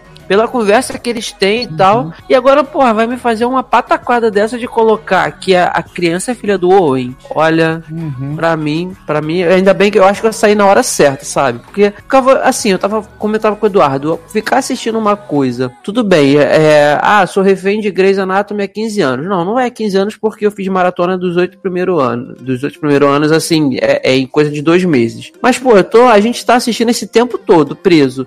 Eu prefiro passar a ganhar tempo agora do que continuar perdendo, sabe? Tudo que a gente não precisava era essa merda de colocar que o filho da Amélia do Owen, cara. Não É, precisava. Não faz Uhum. sentido. Meu, essa mulher não tem cinco minutos de paz nesse caralho. Não tem. É toda hora em que as fotos ela pode fuder. Exato, agora que, tipo, tava funcionando, sabe? Tava funcionando. Não, e o Owen já tava satisfeito, porque bem ou mal ele conseguiu o filho dele lá com a Ted. Deixa o homem quieto com a Ted, os dois chatos lá se, se entendendo. Aí não, agora vai inventar esse negócio pra Amélia. Olha, ainda, eu fiquei chateado e ainda bem que eu pulei Não, fora. assim, o cliffhanger são os piores possíveis, assim, pra, tipo, não, não gerar zero interesse, porque, tipo, o carro entrou pela janela do bar. Foda-se! Porque claramente a gente vê que não acertou ninguém dentro do Não, bar. Eduardo, vamos fazer igual a New Amster- a Amsterdã, que va- a- parece que Não, todo Ney, mundo não, morreu não, não, e no pior, final Ney. ninguém morreu. Não, Ney, mas é pior, porque a gente tá com a câmera dentro do bar e a gente vê que o carro não acertou ninguém. O carro não acertou ninguém. Vai matar só avulso, né? É, não acertou ninguém o carro. Aí esse é não o. matou ninguém. É, esse é o Cliff. Esse é o... Não, se bobear, vão matar o pai da bombeira sapatão, porque ele tá com câncer mesmo, né? Aí já resolve Ah, isso. é mais fácil. Adoro. É. Aí tá. O, o Cliff é esse. É. É. Meg pedindo demissão. A Amélia descobrindo Ah, que, o é, filho, Meg que o filho. É, que o filho é de Owen. E Joe levando um bebê, que ela decidiu adotar um bebê que foi abandonado na, na, no Station 19. É isso, Esses bom. são os cliffhanger. Ah, e aí, é. quando, quando, quando a Grace voltar dia 23 de janeiro, ela eh, mudou de horário, né? Vai ser Station 19 primeiro e depois Grey's Anatomy. Hum. E vai ser crossover, né? O, a premiere. Eles ficam Station. tentando enfiar essa merda goela abaixo do povo, né? É porque Krista é a produtora jeito. das duas, né? Krista é a showrunner das duas agora. É. De Station Ah. e de Grey's. Então ela vai ficar querendo alimentar essa punheta de Station 19 Que ninguém se Grey's importa. Anatomy, que já não tá boa, né? É. E aí vai ficar duas merda. Ó, Esse tem é o que- problema, tem né? que ter coragem, viu? Que noção. Nenhuma, zero. Zero noção. Nenhuma. Já acabou faz tempo a noção ali, viu? Exato, puxadíssimo. Saudade da época que Shonda derrubava avião, fazia Então, tiroteio, né? né? Saudade Coisa- que a Shonda fazia personagem que a gente se importava, né? Exato. Porque o problema todo disso é que a gente não se importa com ninguém, nem Meredith que a gente gosta, a gente tá se importando mais. É, não tem, É. não tem. E, e teve alguma coisa da história do interno lá, o Glasses, por conta dele ter é, Ah, é. Teve? complica- complicado Meredita? Ah, ficou todo mundo com raivinha Ah, o- dele. Hum, Só isso. Mas não teve mais Ficou todo, mundo com, ficou todo mundo com raivinha dele. E aí o. E o japonês falando assim: ai, vai lá atender os pacientes que depois eu vou te dar um negocinho pra você pegar aqui. Eu te Hum. pego um negocinho aqui no meu bolsinho. Aí Glasses É passou bem o isso mesmo. Aí o Glass passa o episódio inteiro falando assim: ai, deixa eu pegar logo esse drops aí no seu bolso, deixa eu pegar esse drops no seu bolso. Inclusive, a- a- antes do carro invadir a, a janela do bar, é isso que ele tá falando: deixa eu pegar o drops no seu bolso. Ah. Aí, É, Nossa, cara. É isso, virou. Greysa virou isso, né? é Ah, e a. Mama Avery que foi embora, né, também, né? Mamãe Ever que foi embora e mandou uma me- uma mensagem Mandou para um Richard. WhatsApp pro Richard. Fui, hashtag fui. É, que agora tá essa discussão desse casal que tem 70 anos cada um, que parece que tem 12, né? Exato, você comporta como se tivesse 12. Eles não são capazes de sentar pra conversar. Olha, E Mamãe Evelyn fala Olha, assim: não 9-1. gosto de você com aquela biscate. E aí. 9-1, que a Ryan Murphy você nunca errou. Nunca! Faz casal Nunca. maduro ser maduro. Viado, eu tô impactadíssimo, porque eu vi o episódio dessa semana de, Riot, de 911 e ele Hum. resolveu o rolê da Ren, ele resolveu o rolê da Mad sem esticar. E eu falei, gente, que homem maravilhoso. Tá vendo? eu só desejo sorte mas- para todos vocês, tá? Que continuam, vão continuar com Grey's Anatomy e me mandem atualizações para eu ver se realmente a decisão que eu tomei foi Ah, tá. acertada. é fácil, né? Ué, vai ser igual com. How to Get Away, né? Você Agora- que lute. É. Não, Edu que lute por mim, que ele me atualiza de tudo, dá licença. Eu vou assistir Grey's Anatomy jogando Pokémon. Tá. A melhor coisa que você faz. Então vamos falar rapidinho de How to Get Away with Murder, né? Que também encerrou aí sua, sua primeira metade de temporada final. E por causa de Station 19, né? E a, e a Million Little Things, vai ter o seu retorno apenas em abril. Pra Né? que, Brasil? Eu fiquei puto. Porque desde que How to Get Away estreou, é sempre os nove primeiros episódios, aí uma pausa de duas, três semanas, que é a pausa de final de ano, volta Sim. em janeiro, fevereiro, já passamos a régua e show de bola, né? Né? Mas aí dessa vez não, dessa vez não. Vai ter uma pausa de quase quatro meses dessa série. É pra manter o suspense. É, só que o problema é que ninguém já não assiste mais How to Get Away with Murder, né? E aí, depois de quatro meses, eu acho que as pessoas não vão nem lembrar que Nem Viola lembrar. tá devendo dívida de jogo e comprando droga. Uhum. Né? Não tem como. Porque, como o Taylor já sabe os spoilers, então eu vou dar os spoilers free manda aqui pra bala aí. você. Tá? Se você não assistiu, você quer guardar os spoilers, foge agora, volta quando a gente for no próximo bloco. Tá bom? No próximo bloco a gente vai falar de outras coisas, aí você já sabe. Porque o que acontece? Tá nesse rolê todo aí da, da temporada final que eles estavam tentando meio que se redimir, os meninos estão pra se formar. E aí, Nate falou assim: Eu quero processar a governadora que mandou matar meu pai. Eu quero, eu quero, eu quero, eu quero, eu quero. aí, Adoro a voz.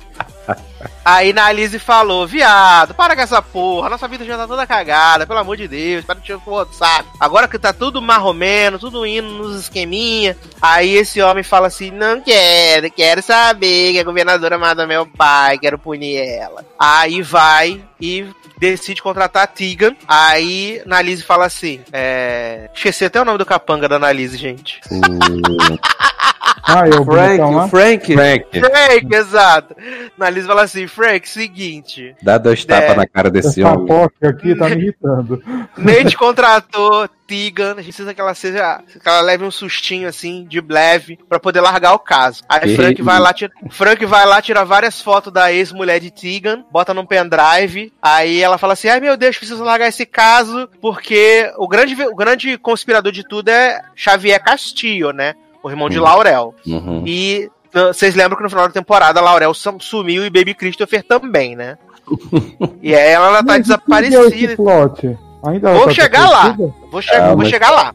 Aí, o que que acontece? Aí, ela vai lá, a Tegan desiste. E aí, o que acontece? Bonnie resolve pegar a porra do caso de Nate. Aí, Nalise fala pra Nate assim, viado, Bonnie é toda frágil, toda problemática, tu vai dar esse caso pra ela. Os homens Castilho vão dar uma coça nela. Porque é, eles pegaram o Frank, quebraram, comeram o Frank na porrada. Quase que o Frank Uhum. morreu Sim. né? Aí ela fala assim: vão matar a Bonnie também, não sei o que. E dito e feito, cortaram o freio do carro de Bonnie, viado. Bonnie bateu com o carro, né? Quase pereceu. E aí, Nalise tá super covarde, né? Nalise faz o quê? Pede uma ordem de restrição contra Javier Castilho. Fala: meu Deus do céu, vão comer meu cu. Não tá dando um problema, uma barra. Enquanto isso, tivemos o grande plot relevante do pai de Michaela. Ah, Né? que Maria. Que Michaela descobriu que achou que o papai era um presidiário. Aí ela chega lá na prisão, descobre que o homem morreu. E aí tem o grande twist que, na verdade, o pai de Michaela não era o presidiário, e sim o advogado que defendeu o pai dela. Nossa. E aí, Michaela, Michaela descobre que esse homem é rico, maravilhoso, milionário, incrível. Aí ele tá dando uns TED Talk. Aí Uhum. Michaela vai lá, fala assim: seguinte, você é meu pai, me dá um dinheiro aí. E aí ele fala assim: te dou dinheiro, mas eu quero ser seu pai, quero ser seu amigo, seu namorado, seu amor, o quê? E aí. O, que, que bom, acontece? o bom é que o pai dela tá dando uns TED Talks sobre empoderamento feminino, né? Exatamente, falando que vai liberar um fundo de 500 milhões para as mulheres empreendedoras, Eu vou pagar vender vocês pra Jequiti. vocês serem poderosas. Incrível, incrível. E aí a gente descobre que, na verdade, na Alice também teve um, um, um, um furecozinho, né, com, com esse homem, Solomon, né, o pai de Michaela. E aí, mi- na Alice fala assim, você me deve, já que você achou sua filha, eu preciso sair, preciso que você me arrume um how to get away pra mim também sair daqui. E aí esse homem dá um celular pra ela, nesse celular tem as instruções de como fazer a Alice desaparecer. E aí, o que que acontece? Descobrimos agora que Asher era o infiltrado do FBI. Mas ele é desde Ash. quando? Desde o começo? Não, ele traiu o movimento agora na sexta temporada, porque a irmã dele aparece, aí fala assim: Ai, Asher, mamãe tá muito deprimida depois que o papai morreu e você parou de falar com ela, você precisa voltar pra casa, porque senão a mamãe vai se matar também. Aí ele fala assim: Ai, mas esses aqui que são meus amigos, tamo junto, é nóis, sei que. Aí ele vai lá jantar com a mãe dele, e aí quando a mãe dele fala um monte de barbaridade pra ele, ele fala assim: Quer saber? Cansei, vou embora. Na hora que ele tá indo embora, chegam os agentes do FBI e fala assim: seguinte, malandro, se tu não ajudar a gente a fuder na Lizzie, nós vamos prender sua mãe. Aí Oi? ele fica. Mas por É. qual motivo? Porque, porque supostamente ela sabia que o pai dele era um juiz corrupto. Ai, gente, cúmplice de um, de um resgate. Ah, tá. Aí. O que acontece? Ele começa a passar informações. E aí tem a última aula, né? Vai ter a formatura dos meninos. E aí, de repente, quando a Annalise tá lá na festa de. com os reitores, né, da, da faculdade, né? Vai ser a despedida, daqui a algumas horas vai ser a formatura dos alunos. Aparece no, na- no plantão da Globo, assim, tan tan tan tan tan tan tan tan tan tan. Aí fala assim: extra, extra! Na, na Alice é culpada de matar todas as pessoas. San Kirin, é, De matar a série toda. não sei que, pessoa avulsa, tererel, e que o ex não trabalhou sozinho. Aí fica todo mundo assim, "Ah, gente, o que que tá acontecendo? Aí fica todo mundo olhando na Não Lizzie, acredito. fica todo mundo olhando na Lizzie, olhando na Lizzie, a Lizzie vai pra casa, aí pega uma arma, pega um passaporte, pega o telefone, pega dinheiro, pega tudo. Enquanto isso, corta pra casa dos Kiri, dos Kirin 4, né, que não é mais 5, os Kirin 4. Aí, de repente, toca uma chamada no FaceTime, que é um número desconhecido, Miquela fala assim, vou atender essa porra. Aí, quando ela atende, quem aparece? Laurel aparece no FaceTime. É... Aí ela fala assim, menine, não fui eu que traí vocês. Miquela fala, fala pra ela assim, foi você sim, sua galinha. Você tá mentindo pra mim, tu sumiu. Cadê Christopher? Aí ela fala assim, Christopher tá aqui. Aí ela mostra Christopher na- do lado dela assim, né, a criancinha. Ela fala assim, menine, não fui eu que traí vocês, eu juro. Mas eu preciso ir embora antes que Xavier me ache. Aí desliga o- FaceTime. Jovem, Aí tá. tu falou isso aí, eu só imaginei a cena. Ela ligando. E Miquela dizendo, você sumiu? Ela, não, menina, eu tava aqui o tempo todo. Só você que não Cadê não viu? Cristo? Cadê Christopher? Tá aqui também, gente, do meu lado. Vocês que não ligaram mais. É. Olha aqui, ainda vira a câmera pra ele. E aí, enquanto isso, aí é depois que Xavier? ela... Que eu tô perdido. Xavier é o irmão da, da irmão da Laurel, Javier Ah, Castillo. Que quer matar ela também. É, também queria matar ela porque ela ajudou a prender o pai, né? O Roger Castillo. E aí, e aí o que acontece? Aí quando a Laurel desliga o telefone, tá Oliver, tá Michaela, tá Asher e. Oh meu Deus, fugiu o nome do marido do Oliver. Ah, o menino lá, Cono, esse Cono. É o Conor. Aí então eles quatro, assim, eles tinham tomado uns cogumelos pra ficar loucão, né? Na noite da formatura. Adoro. Ah, eles E se aí- formaram? É, ia ser a noite da formatura, viado. Quando explodiu a bomba de Kinalise e matou todo mundo, na verdade. Ai, amo. Finalmente. Aí formaram, as né? pessoas falam- aí as- faculdade. Aí as pessoas, as pessoas falam assim, gente. Aí a gente fala assim, se não foi Laurel, quem foi que delatou a gente, não sei o quê. Aí, de repente, Miquela para e fala assim: Foi você, né, Ash? Aí, aí Ash, claro que não, claro que não fui eu, garota. Para, você tá louca? Aí ela assim, você que, dela, você que delatou a gente. Você não tomou o cogumelo. Você tá sempre perguntando sobre a morte do Sam, sobre o que aconteceu naquela noite. Foi você, né? Aí ele, claro. Aí ele, é, fui eu, mas eu não falei nada da gente, não. Eu botei tudo no cu da Annalise, porque foi ela que fez fazer tudo. Aí o Connor fala assim: Ah, é, então foi a Annalise que mandou você passar com o carro por cima da Sinclair várias vezes. Foi a. Annalise, né? Pelo contrário, ela te salvou, seu filho da puta. Aí ele, não, mas ela arruinou nossas vidas, não sei o que, e tereréu. De repente a gente só vê um golpe de, de ferro na cabeça do Asher. Tá, cai no chão, e aí o, o Oliver bateu nele com o atiçador de fogo da lareira, que é a mesma coisa que vai matar a Annalise na frente. Uhum.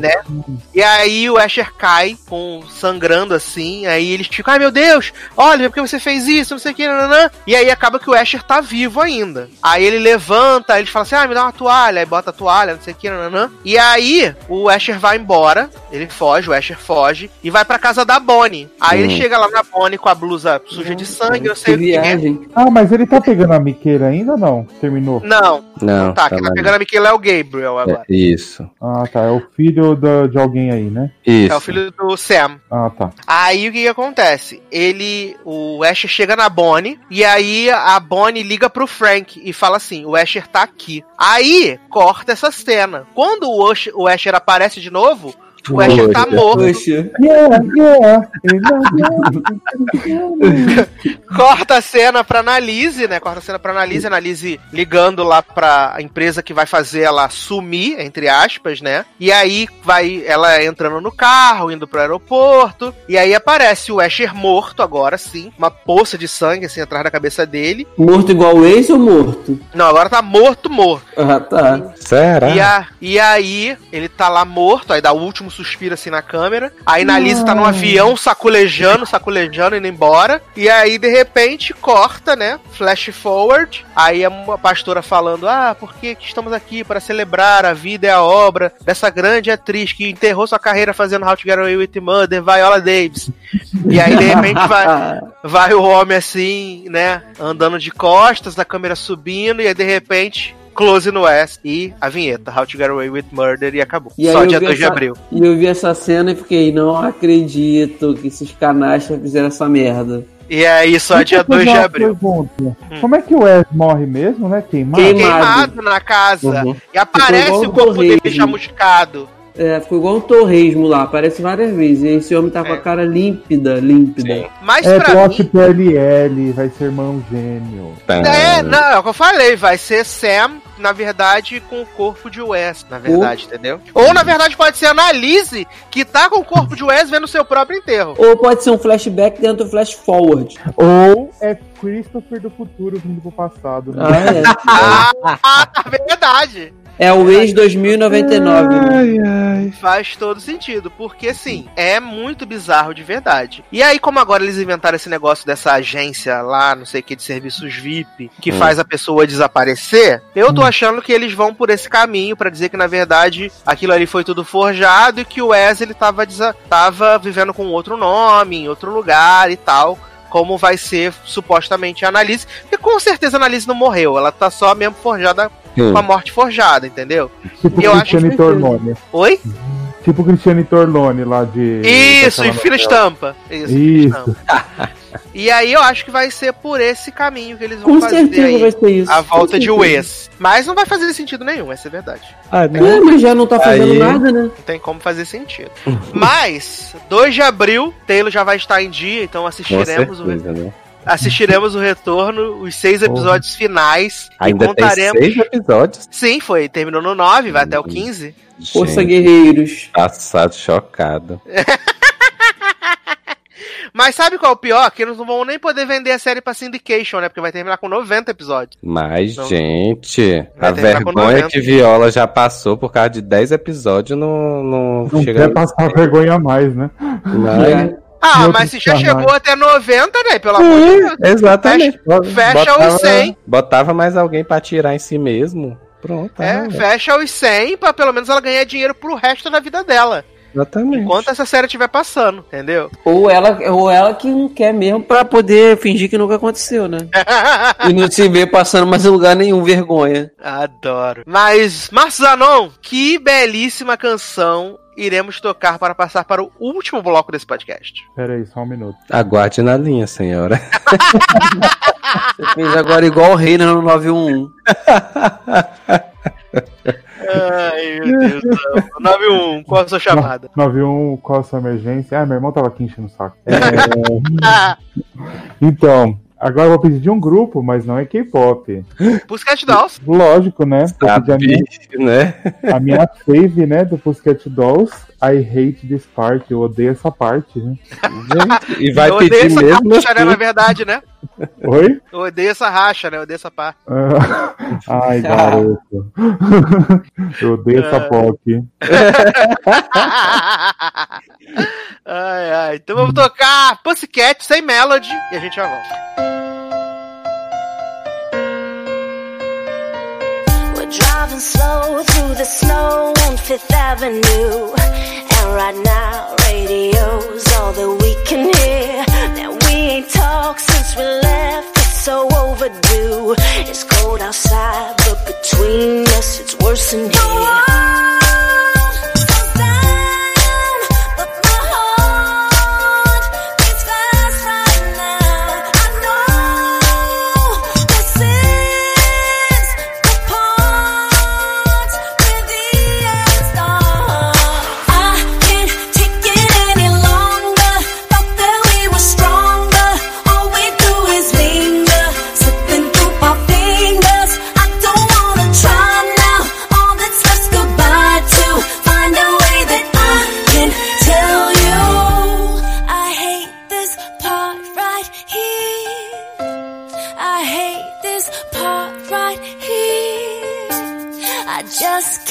Take your tears.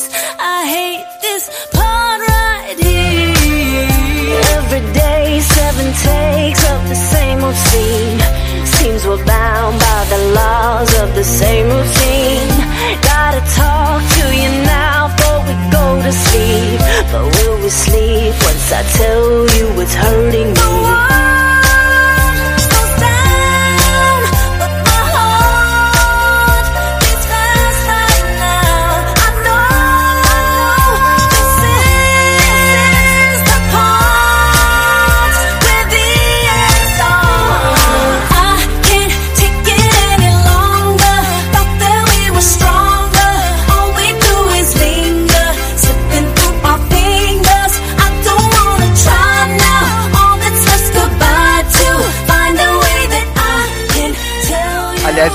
VMA da Melody é maravilhoso, né, gente? Qual? Do VMA de Ah. 2000 2006. Que ela, que ela, que ela vai querer Que ela gritar. fica no lá.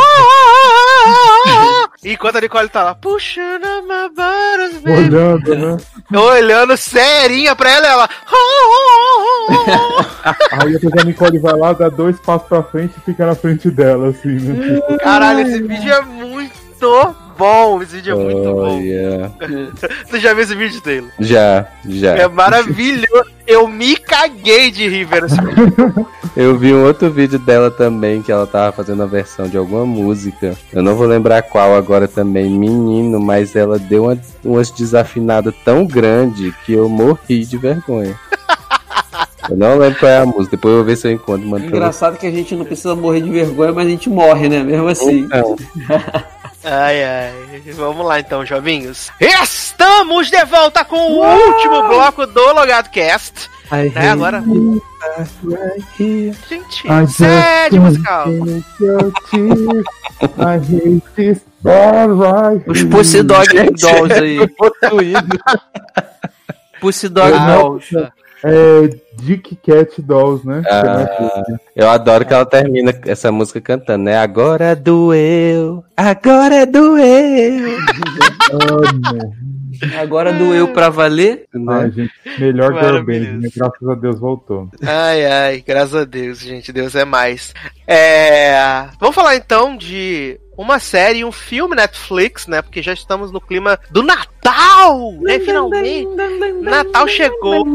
E a Netflix tá fazendo várias coisas de Natal agora já, né? Acho que uma que a gente já pode queimar logo de vez, eu fiz a não assistir. Ele falou que gostou por causa que tem Ashley Tisdale, mas é muito ruim. É ruim, Que né? é Feliz Natal e tal. Né, em português, em PTBR, Feliz Natal e tal, ou Happy Merry Whatever, que é o nome da série, nova da Netflix, protagonizada por Dennis Quaid, né, e grande elenco, incluindo Ashley Tisdale, que Qual é- grande elenco e Ashley. Qual é a premissa dessa série? A gente tem essa menina, Amy, que está voltando para casa. Ela tá, ela tá trabalhando e morando em Los Angeles. Ela tá voltando para casa para poder passar o Natal e o Ano Novo. E ela tá trazendo o namorado dela para conhecer toda a família e inclusive o pai. O pai é um xerife de polícia, né? E essa família dela é muito, muito, muito, muito bizarra. Insuportável.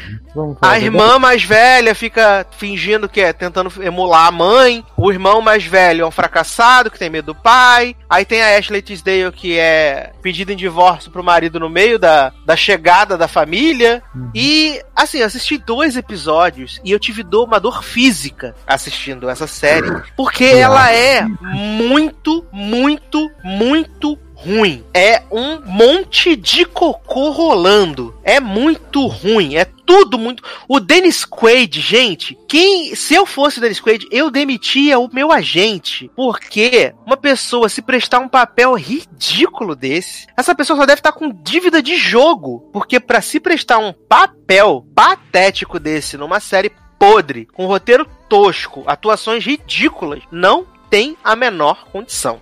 A coisa menos pior desses dois episódios, e provavelmente deve ser da série inteira, é porque os agregados da família, né, que é tipo o marido de uma das filhas, a esposa de um dos filhos, eles meio que têm uma aliança porque eles não são, tipo, oriundos daquela família. E aí eles bebem escondido, fazem fofoquinha escondido, e eles são engraçados. Eles são a única coisa, uma coisa boa você pode falar assim, é bom. Nesse piloto são esses, esses dois. Porque até o namorado da filha lá da Amy, o músico lá, o fracassado, fracassado fudido, ele também é podre. Ele também é podre. Ah, e, ah, é é, né? e é tudo muito ruim, umas piadas ruins, um timing ruim. No primeiro episódio fica aquela mulher o tempo inteiro. Ai, vocês querem um ovinho? Vocês querem um ovinho? Ai, fiz essa porra desse ovo no cu, meu filho. Porra, chata pra caralho. E aí no segundo episódio, ela volta com essa porra desse plot do ovo. E aí, como ela quer engravidar e não consegue, toda hora tem uma piada, tipo, ah, você.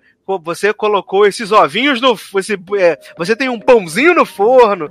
Aí ela fica. Ai, todo mundo tem um pãozinho no forno, menos eu. Caralho, que, que tortura, bicho. Que tortura. Foram 45 minutos que não voltam nunca mais. Que eu achei muito ruim, mas eu vou deixar Zanon defender Ashley Tisdale. Que provavelmente deve ter rodado isso antes do segundo ato da Carol, que é ruim, mas é menos pior. Ah, gente, então, né? Não achei tão. É ruim, mas não é tão ruim que nem o Eduardo Sassi falou, né? Já vi coisa pior. Mas assim, os caras. É tudo como você falou. O pai é chato para caralho, não tem graça. O namorado da menina principal lá também não tem. A menina principal nem parece que é principal, porque. Exato! Tá apagada de tudo, né? Uhum. E o legal é os dois cunhados. Na verdade, o que é legal é a cunhada japonesa, né? A japonesa outro- engraçada. Gente, ela é ótima. E aí o outro cunhado vai no, no embalo dela, né? E a Ashleyzinha que tá, tá boazinha também, né? Ela aprendeu a fazer uma comedinha engraçadinha, pelo menos, né? Mas a personagem também não ajuda, né? Não, não é chata. O personagem da Carol é mais legal. É, porque ela é abandonada, fica conversando com peixe. Nossa. Ai, gente, ela conversando com o peixe, eu fiquei que do nada ela é tipo, a, é, que eu entendi, ela ia ser tipo a irmã arrogantona, né? Que não sei o Uhum. quê. Aí ela vira uma irmã louca que fala com o peixe. Viado, e a cena que o irmão mais velho, que o, o, o filho do irmão mais velho vai contar que é ateu. E aí eles estão achando que o menino vai falar que é viado. Achei um pouco aquela cena, viu? Nossa, que vergonha! Que vergonha, gente. Que vergonha, meus amigos. Que chacota. É, passem longe de Feliz Natal e tal, né? Que vai aparecer, Da Netflix, né? infelizmente. Eu vou assistir até o final porque tô com o Ashley no largo, né? Tu vai assistir Mas, tudo, assim, Zanon? Eu vou, né? Tô fazendo nada. Mas não, Zanon, por que, que você tá mas não fazendo? recomendo, mas não recomendo não, tá, gente? Ô, bicha. Me ajuda de defender, né? É. Amiga! Assim não tem como te defender! Ai, muito eu na piscina, me afogando e Sasser tentando me ajudar. Mas vamos então seguir aqui no clima de Natal pra falar de outro Natal? cristal de High School Musical, né? Tamo aí no plot High School Musical, que agora temos quem? Vanessa Hudgens, a dona do Natal na Netflix. né? Ano passado ela fez o filme da, da, das Gêmeas, né? Que vai, ano que vem vai ter. E vai ser três Gêmeas, né? Então vai ser maravilhoso, incrível já. E esse ano ela fez Um Passado de Presente, né? The Night Before Christmas. Esse filme maravilhoso, incrível, que começa se passando ali em 1300 e bolinha, e onde tem um cavaleiro maravilhoso, Sir Cole, que tá ali pra. é, Vai ser o dia da. que o, o irmão dele vai ser consagrado cavaleiro, não sei o quê. De repente ele encontra uma bruxa toda maquiada, toda maravilhosa, cabelo ajeitadinho, né? Eu- o que mais me impressionou re- realmente foi a maquiagem da bruxa. Ela tava toda maquiada pra noite, né? E aí ela vem com um papo super avulso, falando assim, ai, porque você precisa encontrar sua missão. E aí, de repente, esse homem vem parar em 2019, no meio da praça, e encontra quem? Vanessinha, né? Gente, é, Vanessinha, re- é reboot da sessão da tarde? reboot da sessão da tarde. Aí ele encontra Vanessinha, Natal né? muito louco. O Natal É. do barulho. Vanessinha que tá se recuperando de um término de namoro, né? Que o cara foi super babaca com ela e tal, não sei o quê. E aí ela esbarra com esse cara, né? Esse cara joga um. Ela tá tomando um chocolate quente com a sobrinha dela. O cara esbarra nela, depois ela, sem querer, atropela ele. E, e a partir daí eles começam, né? Esse choque de gerações, né? De 1300 com 2019. E Sir Cole vai descobrindo a caixa mágica que traz alegria, né? Também conhecida como televisão. Tem o merchandising maravilhoso da Alexa, né? Que a Alexa toca todas as músicas do filme. E aí Vanessa vai redescobrindo o amor. Esse homem fica de toalha sem camisa na frente de Vanessinha. Aliás, esse homem tem os dentes podres, horríveis os dentes desse homem. É, e aí eles vão se apaixonando, né? E o homem tentando descobrir qual é a missão dele, qual é a missão dele. E assim, o que eu acho que ah, Leandro falou que não gostou muito do filme e tal, achou meio, meio chato. Eu acho que o grande problema desse filme, apesar de eu ter achado ele muito fofinho, é porque ele não tem um, um antagonista, né? Não tem um, uma, uma, uma força contrária a algo que faça o filme acontecer. Ele tá ali e ele simplesmente acontece, sabe? Não tem, não tem O alguma cara- coisa. O cara não encontra a bruxa, não, no tempo presente? É, ele encontra, mas só no final, né? Ele, ele- não, ele, ele vê uma Mamãe Noel que, tipo, ele acha que é a bruxa, mas quando ele Mas olha, não é, bruxa. Não é a bruxa. Uhum. Na verdade, ele só serve pra ele ficar procurando qual é o- a missão dele o tempo todo no presente, sabe? E Só que é, é- é- não, não tem nenhum, nenhum obstáculo, vamos dizer assim. Não tem nenhum vilão, nenhum obstáculo, nada que, que dificulte mais. É, é simplesmente ele vai pro futuro e fica ali tentando descobrir enquanto vive. Começa a se apaixonar, sei lá, pela, pela protagonista, entendeu? Pela Vanessa.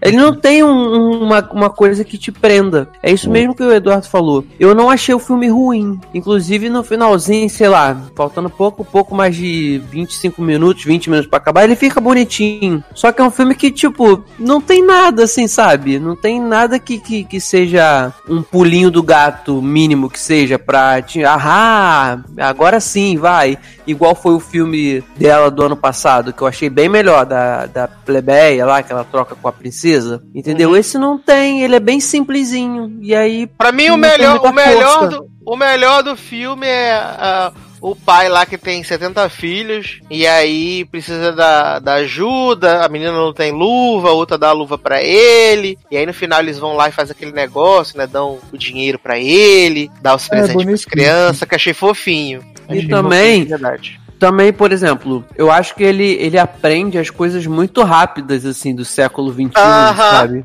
Não, não, não, tem, não tem uma dificuldade grande, assim. É, pô, o, cara, o cara veio lá do ano 1300 Ah. e pouco. Ah, gente, pelo menos, ai, pelo amor. É filme de coisa de. Você assistir, Né? é profundidade. Ah, não, Zanon, não é Ah, profundidade. O Mas nível de exigência pra um filme desse. Porra. que é- Não, mas você, você tem filmes, tem filmes assim, da, sei lá, da década de 90, de, de, ne- nessa temática que eu lembro de um, não vou lembrar agora o nome, mas de um cara também que vem pra, pra, Ah, pra cá. Tem tantos filmes que você não lembra nem o nome. Ah, tá, continua. Não, tem sim, é que é muito antigo. E tipo, é uma comédia absurda e é muito mais dificultoso pro cara entender as coisas. Ele passava muito na sessão da tarde do SBT, agora não vou lembrar porque é muito velho. Mas assim, isso também não incomoda, claro. Eu acho que não tem nada o filme, sabe? É bonitinho e só, mas não tem nada. Mas essa é a intenção do filme. Pra mim foi essa. E pra mim valeu. Assisti, tipo, de boinha. Não vou morrer de, ai meu Deus, melhor filme, nada. É só pra gente passar um tempo, assistir e acabou. É filme de Natal, é isso pra mim. Não tem nada que, meu Deus, é igual aquele que ela fez, que ela tem a gêmea, a gêmea rica e ela é a gêmea pobre. Não tem nada aquele filme. É só ela querendo fazer bolo e a outra querendo viver sendo humana. Humana, né? Que Cebolo! Ah! Ai, maravilhoso, gente. Ai, ai, Zanon, eu te amo. Ah, eu sei. Acontece. Maravilhoso. Mas eu acho que é isso, assim. É, como eu disse, eu não achei o filme ruim. Eu achei ele bem gostosinho, assim. Eu, eu torci pelo casal, né? Quando ele volta pra 1300, eu falei: não aceito! Não aceito, não aceito. Pode ir voltando pra 2019, meu amigo. Dá teus pulos, né? Aí, e aí. era feio também, né? É, não. é- Mas assim, eu também achei que Vanessa fez algum procedimento estético na face que a cara dela tá meio esquisita. A cara da. Vanessa tá meio esquisita, as- tá com as bochechonas, parecendo fofão. Né?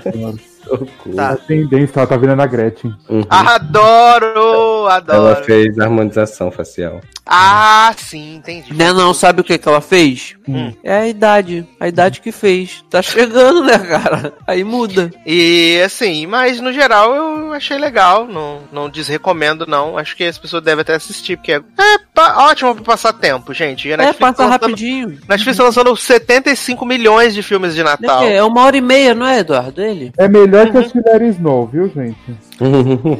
Olha! Ruim da porra. Ai, maravilhoso, maravilhoso. Mas vamos então aqui pra última pauta dessa noite, né? Que é uma sériezinha nacional, Netflix, que estreou aí na última semana, que é Ninguém Tá Olhando, né? A série protagonizada pelo Vitor Lamoglia, do- da Parafernália, a Júlia Rabelo e a Catherine, né? São os protagonistas aí dessa, dessa comédia que ela tem como showrunner o Daniel Rezende, que é o diretor de Turma da Mônica Laços e também de Bingo, O Rei das Manhãs. Ah, é, ele é o showrunner dessa série, que tem uma premissa muito simples, né? Depois de 300 anos sem é, nenhuma nova criação, Deus, né, God, decide criar um novo Ângelus, né, que é menino Ulisses. E aí ele cria esse esse novo Ângelus, né, menino Uli, e o Uli é um ser um tanto quanto questionador, né? Ele é questionador, ele quer saber o porquê, entender como as coisas funcionam. E ele tem quatro regras pra seguir, né? Que é não entrar na sala do chefe, não aparecer pros humanos. é, Uhum. agora eu não lembro as outras duas, mas whatever. Acho que é tipo deixar de atender, né? O, a ordem do Na dia. ordem do dia, exatamente. não Tudo deixar de fazer a ordem do dia e essas coisas assim. E ele vai quebrar, ele quebra essas regras, né, por alguns motivos. E a série parte dessa premissa. E eu acho que a gente não tem muito o que falar da premissa, que a premissa é realmente essa, do, Uhum. do anjo questionador e tal. E o que eu achei mais legal de ninguém tá olhando, eu não sei se Zanon detestou, não, Taylor, não sei se assistiu e vai continuar ou se não vou, vou, vou assistir tudo. Ainda não assisti tudo, mas vou assistir tudo. E pra mim o mais legal é a questão deles parte, deles brincarem, né, com essa questão do céu ser uma repartição pública. Ah, isso é maravilhoso, cara. Isso é muito legal de trabalhar da, da- com a questão da, da repartição pública, onde todo mundo tem a hora pra entrar, pra sair, tem os relatórios pra entregar, tudo muito Tem burocrático. que manter o serviço cinco estrelas, né? Exato, tudo muito burocrático, ao mesmo tempo que eles também questionam a questão da existência ou não de Deus, de um ser superior. Uhum, Né? uhum. É, você viu até que episódio, Taylor? Não, eu só vi os dois primeiros, por enquanto. Eita, então tem spoilers pra você. Não, mas Spoiler! pode, pode mandar, filho. Tranquilo.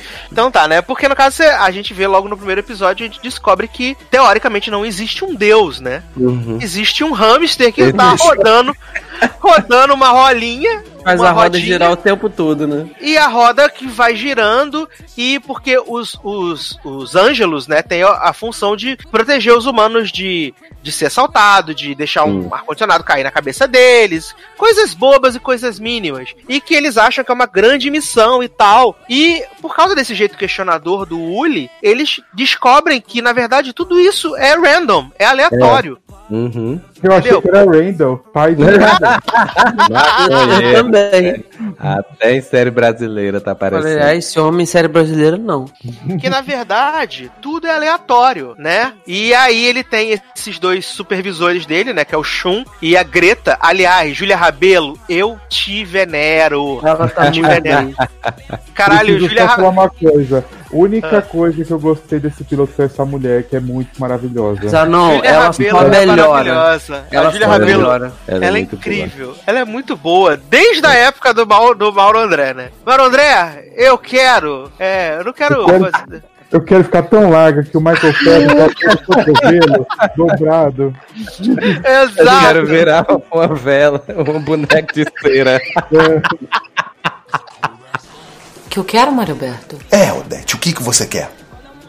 Bom, o que, que eu quero é fuder, Mário Alberto. Eu quero fuder.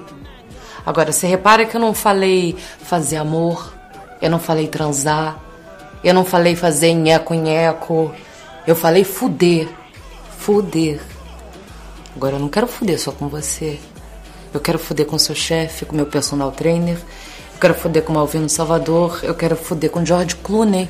Eu quero foder com aquele menino que faz piadas na internet. Eu quero foder com o time na Nigéria, com o exército de Israel. E até com o Toinho, do porteiro. Quem sabe até com seu irmão, Mário Alberto.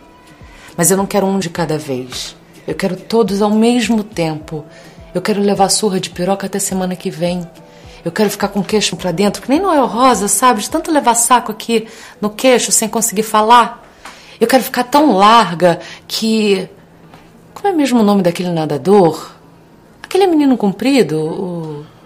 O Phelps? Isso, Phelps. Eu quero ficar tão larga que o Phelps vai enfiar o cotovelo assim, ó, dobrado dentro de mim. Eu não vou nem sentir, porque eu vou estar o quê? Estar extasiada, entendeu? E eu quero tudo de luz acesa.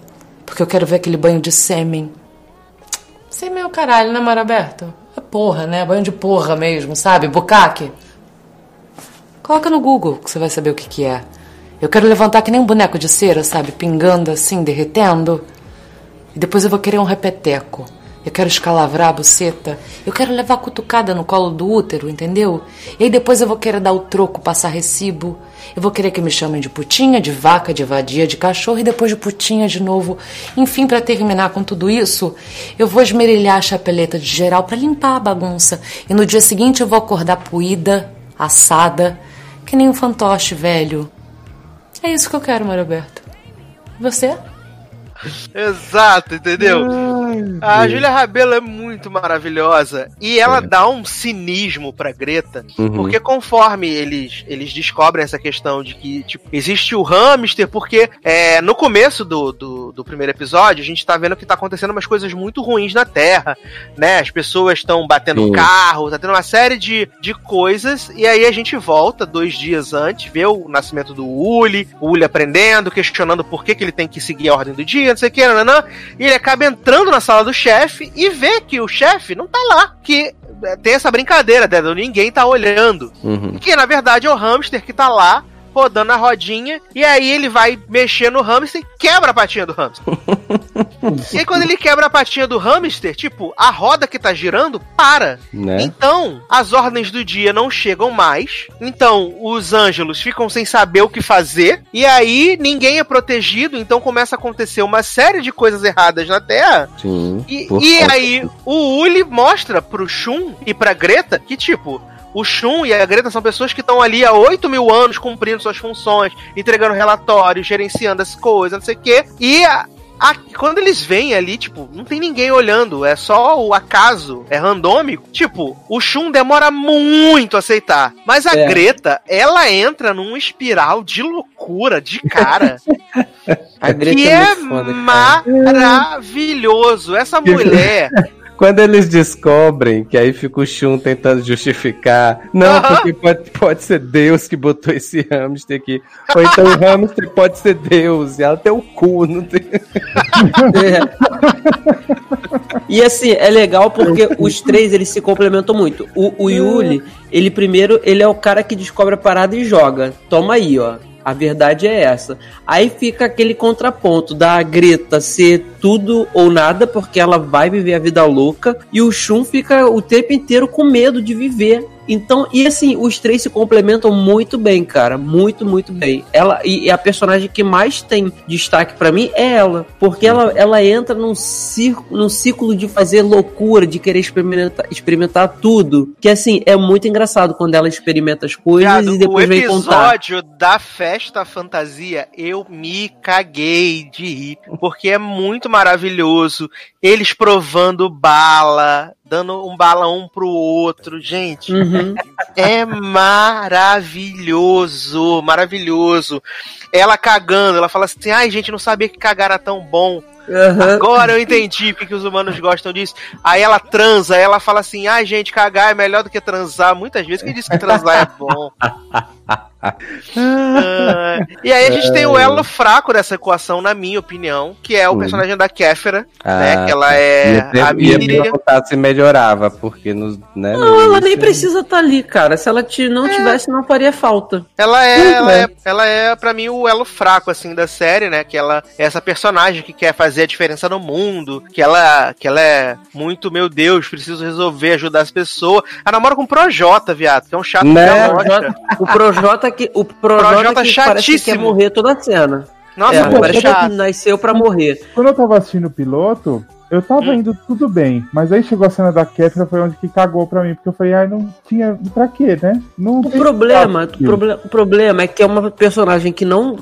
É assim, ela só precisa existir porque o Yuli acaba se apaixonando por ela. Só por isso. Mas se não tem esse plot dele se apaixonar, ela, se ela tivesse ali ou não tivesse, não faria diferença. Porque, como coadjuvante, o veterinário é infinitamente melhor do que ela, cara. Maravilhoso! Maravilhoso o, O, homem o do, personagem do, do veterinário. do choque. O, o, homem- o veterinário, cara, assim, é outro personagem que ele cresce e ele vai tendo uma importância durante a temporada, os episódios, que, cara, ele cresce muito mais do que a Kéfera, ele é muito mais engraçado que a Kéfera, as, as interações dele com o Yuri são maravilhosas, o com os outros também, sabe? Então, assim, entre. Se ele, se não tivesse, talvez faria uma falta grande, porque aí não teria como ter o plot do hamster, não teria como ter o É, plot lá da, da asa deles, que eles têm, têm uma situação que eles ficam com medo, que eles começam a perder pena e não sabem o que, que é. Aí ele apresenta droga pra eles. Então, assim, se, ele- se não tivesse o personagem dele, faria muita falta, mas o dela não faz. Sabe? Estando ali Gente. ou não estando, é a mesma coisa. Eu sofro também com o Shun tendo que manter a roda girando. Que ele fica Shun. Ah, sim. Ele fica girando a roda. É maravilhoso. Deus do céu. Mas sabe E a- acontece? Vai, fala. Desculpa, pode falar. Não, não, eu ia falar assim que eu, eu acho que eu gostei da série foi justamente por ela não ser assim tão comédia, pelo menos os dois primeiros episódios, né? Eu não sei se ela vira assim super comédia mais pra frente. E tipo, é me lem... pra mim a série tem muita estrutura de série americana assim. Tem. É, a questão. a- não só a questão do modo como é feito o primeiro episódio, dessa questão de tipo, mostra o desastre primeiro, e aí depois mostra como a gente chegou até lá e tal. É, até a, a questão de detalhes, de tipo, a, a Greta pegando meia e caneta, né? E aí levando pra lá, que aí. Né, querendo dizer que, tipo, quando some as canetas, são os anjos que Aham. Exato. pegam e tal. Eu achei maravilhoso essas coisas. E aí, tipo, Sim. Quando eles estão no ônibus e aí é, ele toca na, na humana e ela não pode tocar. E quando toca, eles. Como é? Eles se arrepiam. Vocês calafrio. Dá É o calafrio. que a gente, quando a gente sente, que a gente fala, ih, É. passou um anjo aqui. Exato, eu achei maravilhoso essas coisas, assim. Eu acho que esses É. detalhes foi que me pegaram muito mais. do Não, que, eles, lá, eles, brincam, eles brincam muito com isso, Taylor, dessa Uhum. questão. Eu acho que isso. eu Cara. acho que é, é um- é um humor muito inteligente. Sim. Tem, o- tem um episódio com a. Com a menina do Porta dos Fundos, que é a, sim. a- aquela. A, a, a Jéssica do vídeo da Xuxa. sim, sim.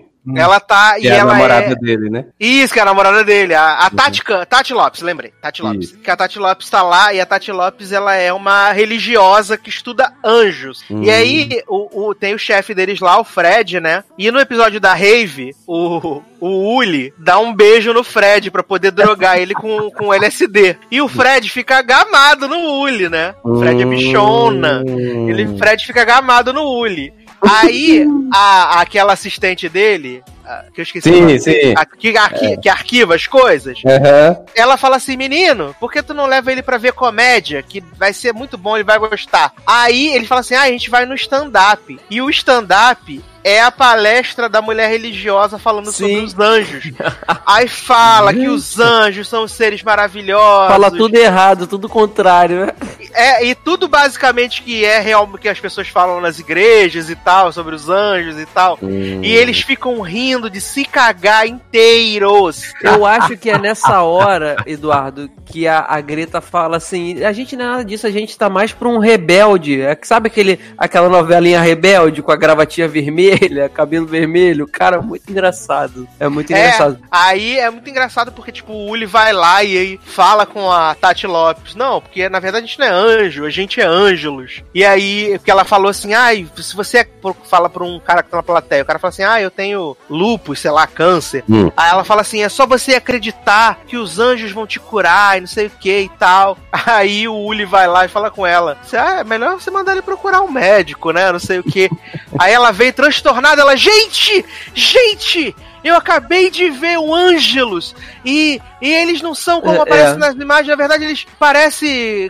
tem o cabelo é, ruivo e a gravetinha tipo rebelde. Vocês Ah, é ela que é que é? fala. Eu confundi com a Greta. É Vocês fala. conhecem? E aí, sabe, vai É. gerando uma série de coisas, porque, paralelo a isso, a Greta tá perdendo as penas e ela tá ficando fraca. Ela fica desesperada porque começa a aparecer olheira. Ela acha que tá ficando doente, que é como se fosse. Porque tem um mito que eles dizem, né, que se você desrespeitar aquelas regras lá, você vai sumir, né? Você Uhum. some. Sim, sim, sim. Desintegra. E ela começa a perder a pena, e até então eles passam a desacreditar que isso possa acontecer, porque eles viram que não tem chefe, que não tem ninguém olhando. Só que quando ela começa a entrar na vida louca dela e ela começa a perder pena, começa a surgir a dúvida: olha só, será que realmente não tem ninguém olhando? Porque parece que esse é o processo de desintegração, de a gente sumir. Mas não é isso, não é isso. É. Eduardo, explica o que, que é. O que acontece? Porque primeiro vai a Greta, depois o, o Shun começa a perder as penas também. Uhum. E aí, por último, o Uli começa a perder as penas.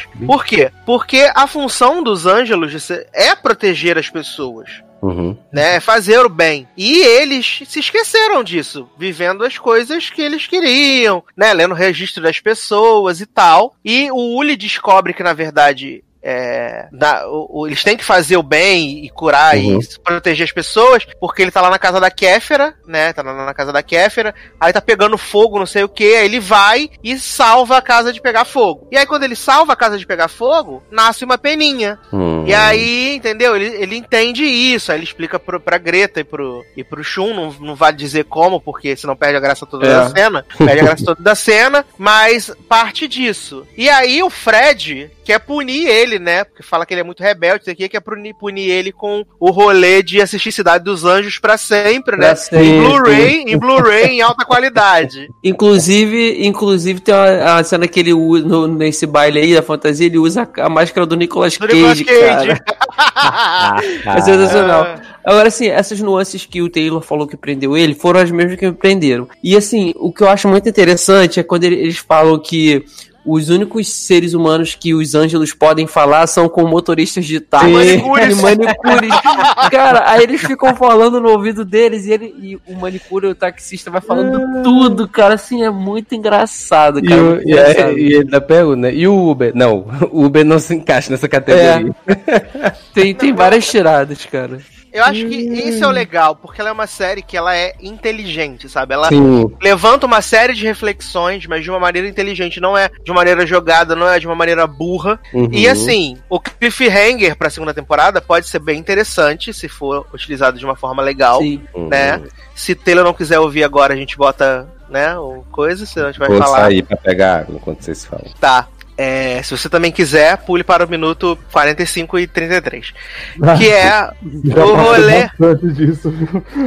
que é o que, que acontece. É, o Fred tá lá pra punir eles, ele decide se entregar, não sei o quê, mas aí ele decide mostrar pro Fred que na verdade não tem chefe nenhum, que aquilo ali é Isso. tudo uma balela, e aí ele mostra lá, tá vendo? É o hamster, não tem o chefe, não tem chefe nenhum, não sei o quê. E aí na penumbra aparece uma figura com asas gigantescas Gigantescas. Gigantesca. Só que pode ser o chefe, mas também pode ser o diabo. Uhum. Eu pensei, na, na minha interpretação, não, não necessariamente pode ser Deus, pode ser Lúcifer também. Porque Lúcifer que tem as asas, que veio pro plano terrestre, entendeu? É, Pra mim, assim, eu só não sei como é que isso se Lúcifer. encaixaria na questão da ajuda, porque diretamente eles estão ajudando os seres humanos a não, não dar problema. E na, na biblicamente, Lúcifer não ajuda ninguém. Lúcifer quer ver o circo pegar fogo. Uhum. A não eu- é, é, eu, essa interpretação que você abriu agora eu não pensei, mas é, é uma possibilidade. É realmente uma possibilidade. E além disso, Zanon, o que, que aconteceu? Hum. Ele transou com a Kéfera, né? E a Kéfera engravidou dele. Eita, vai ter filho de anjo. E aí, esses são os dois ganchos pra próxima temporada. E, e vale dizer que Kéfera está vestida de Simone da década de 90, né? Cara, eu, eu olhava, eu só enxergava Kéfera Simone cantando Então é Natal. O figurino dela está igual, igual. igual, igual. Simone. Assim, cara, eu acho que a série ela é honesta, ela tem um roteiro inteligente, como, como o Sasser falou. E eu acho que o que mais me pegou, além assim da dessas nuances todas que a gente já falou aqui, é que o trio de Ângelos é muito bom, eles se completam, sabe? Até o Shun, que não tem tanto destaque no início, ele, com- ele se completa com os três, com os outros dois. Sendo que o protagonista, o Lamoglia, cara, eu não- nunca acompanhei trabalho desse cara assim no, no, no YouTube. Mas ele tem um, um humor que parece que é intrínseco dele, que, que sabe, ele não.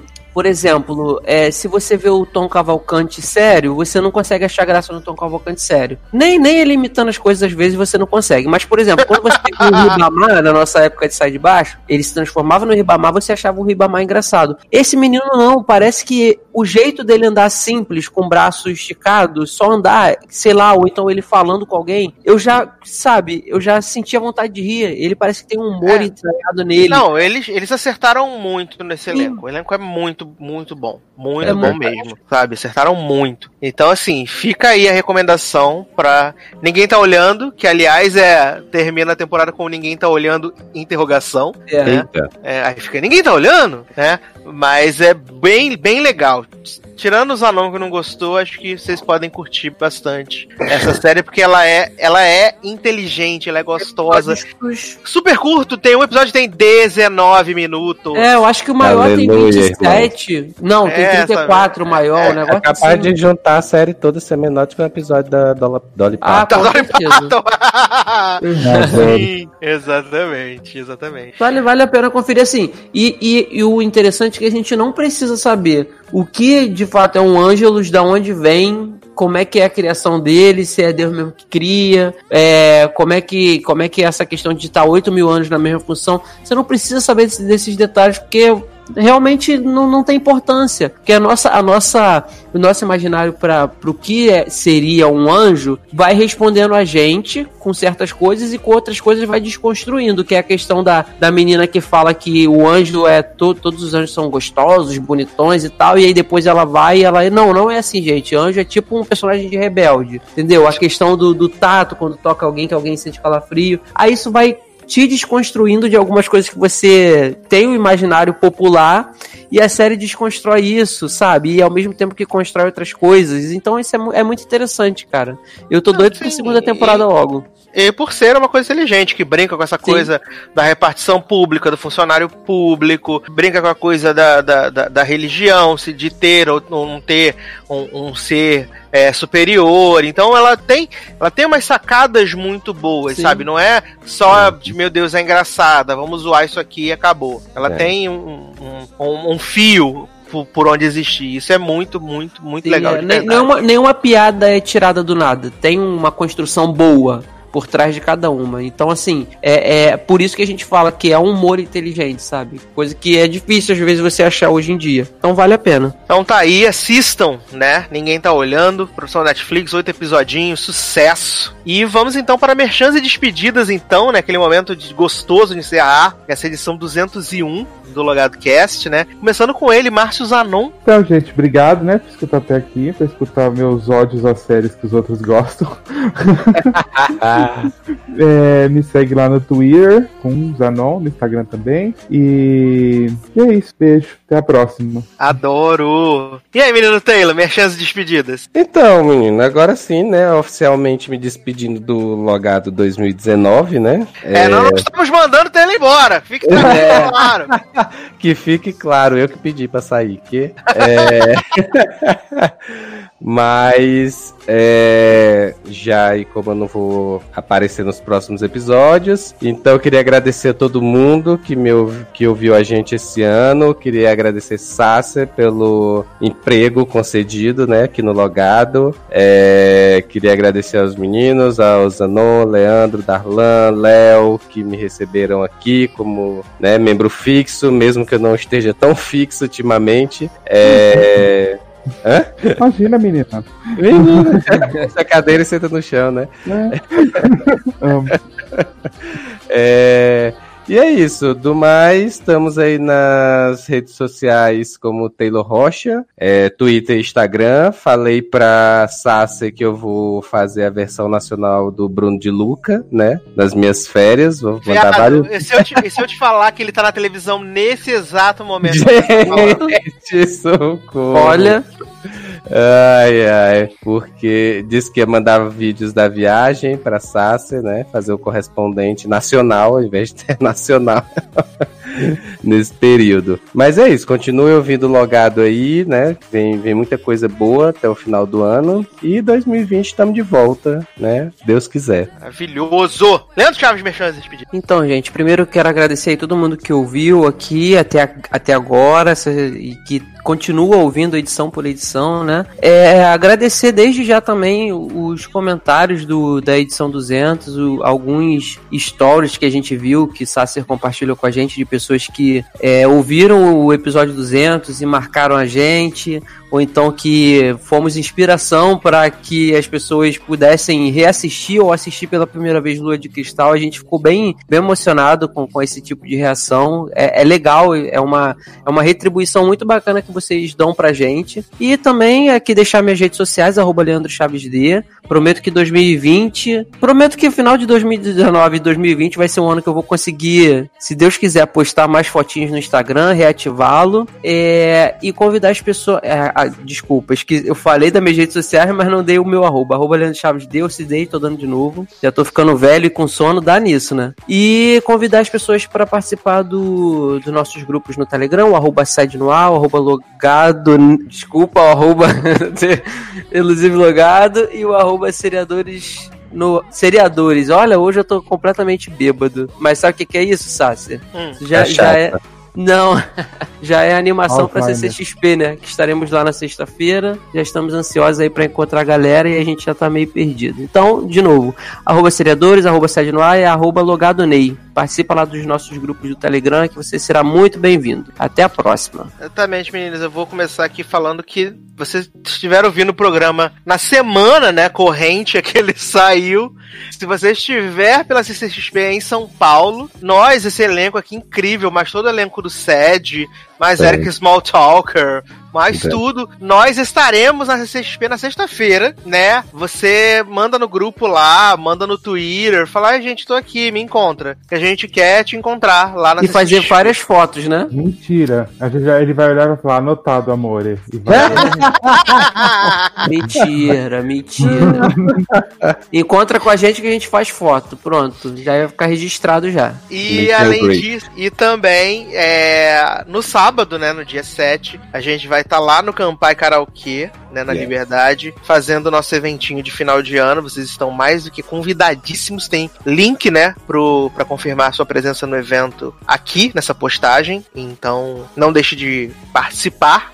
Quero fazer aqui como Leandro, agradecer a todas as pessoas que comentaram nas últimas edições, especialmente na nossa edição 200, foi uma edição muito legal que a gente gostou muito. É, a gente achou mais legal que alguns de vocês ficaram bem surpresos com a escolha do tema. Sim. Então, isso foi, foi bom, né? Todos os comentários no Telegram, todos os comentários no site, comentários, como o Leandro disse, pelo, pelo, pelos stories, que eu recebi uns stories, principalmente hoje que a gente tá gravando. É, muito, muito obrigado. Fico muito feliz de verdade, tá? É, a gente volta na semana que vem, né? Na semana que vem. Semana que vem a gente tem um programa diferente, né? Um programa gostoso, conchegante. Estaremos em São Paulo, mas o programa já estará gravado, pronto na mão de vocês, como sempre acontece. Na outra semana, depois, na outra semana, a gente tem um programa aí, amenidades, provavelmente indicados ao Globo de Ouro, muitas coisas vão acontecer, né? Então se preparem, tá bom? Então é isso, meus queridos, né? Quero agradecer antes de eu ir embora. Agradecer a todos os nossos padrinhos e madrinhas, você que contribui pelo padrinho, pelo PicPay, muito, muito, muito obrigado. Você é o motivo de nós estarmos aqui gravando esse podcast maravilhoso, incrível, tá? Lembrando que você pode contribuir a partir da menor cotinha no padrim.com.br barra logado, ou padrim.com.br barra sede, ou então lá no PicPay você procura por logado, procura por sede, procura por Erika Smalltalk, e você pode nos apadrinhar. Ah, menino. Yes. É, tu falou no SED, lembrei, né? Tá chegando 700 também. Sete Ah, é? Menino, vocês não perdem por esperar a humilhação que vamos passar. Olha a humilhação que as pessoas passaram. Vocês não têm ideia. Vocês não têm ideia. Mas antes disso, teve um aquecimento, já deve estar no feed, que é o Ceboneide, que é onde Leózio fez um compilado de toda a Né? trama de Sebentinho intrincadíssima pra Menino. você ficar ciente do que vem aí no episódio 100. Prepare-se, brace yourselves, que vai ser Maravilhoso. maravilhoso, exatamente. Tá bom? Então agora sim, é isso, meus queridos. Um grande abraço, até a próxima e tchau. Tchau, galera. Let's go, girls. Thank you.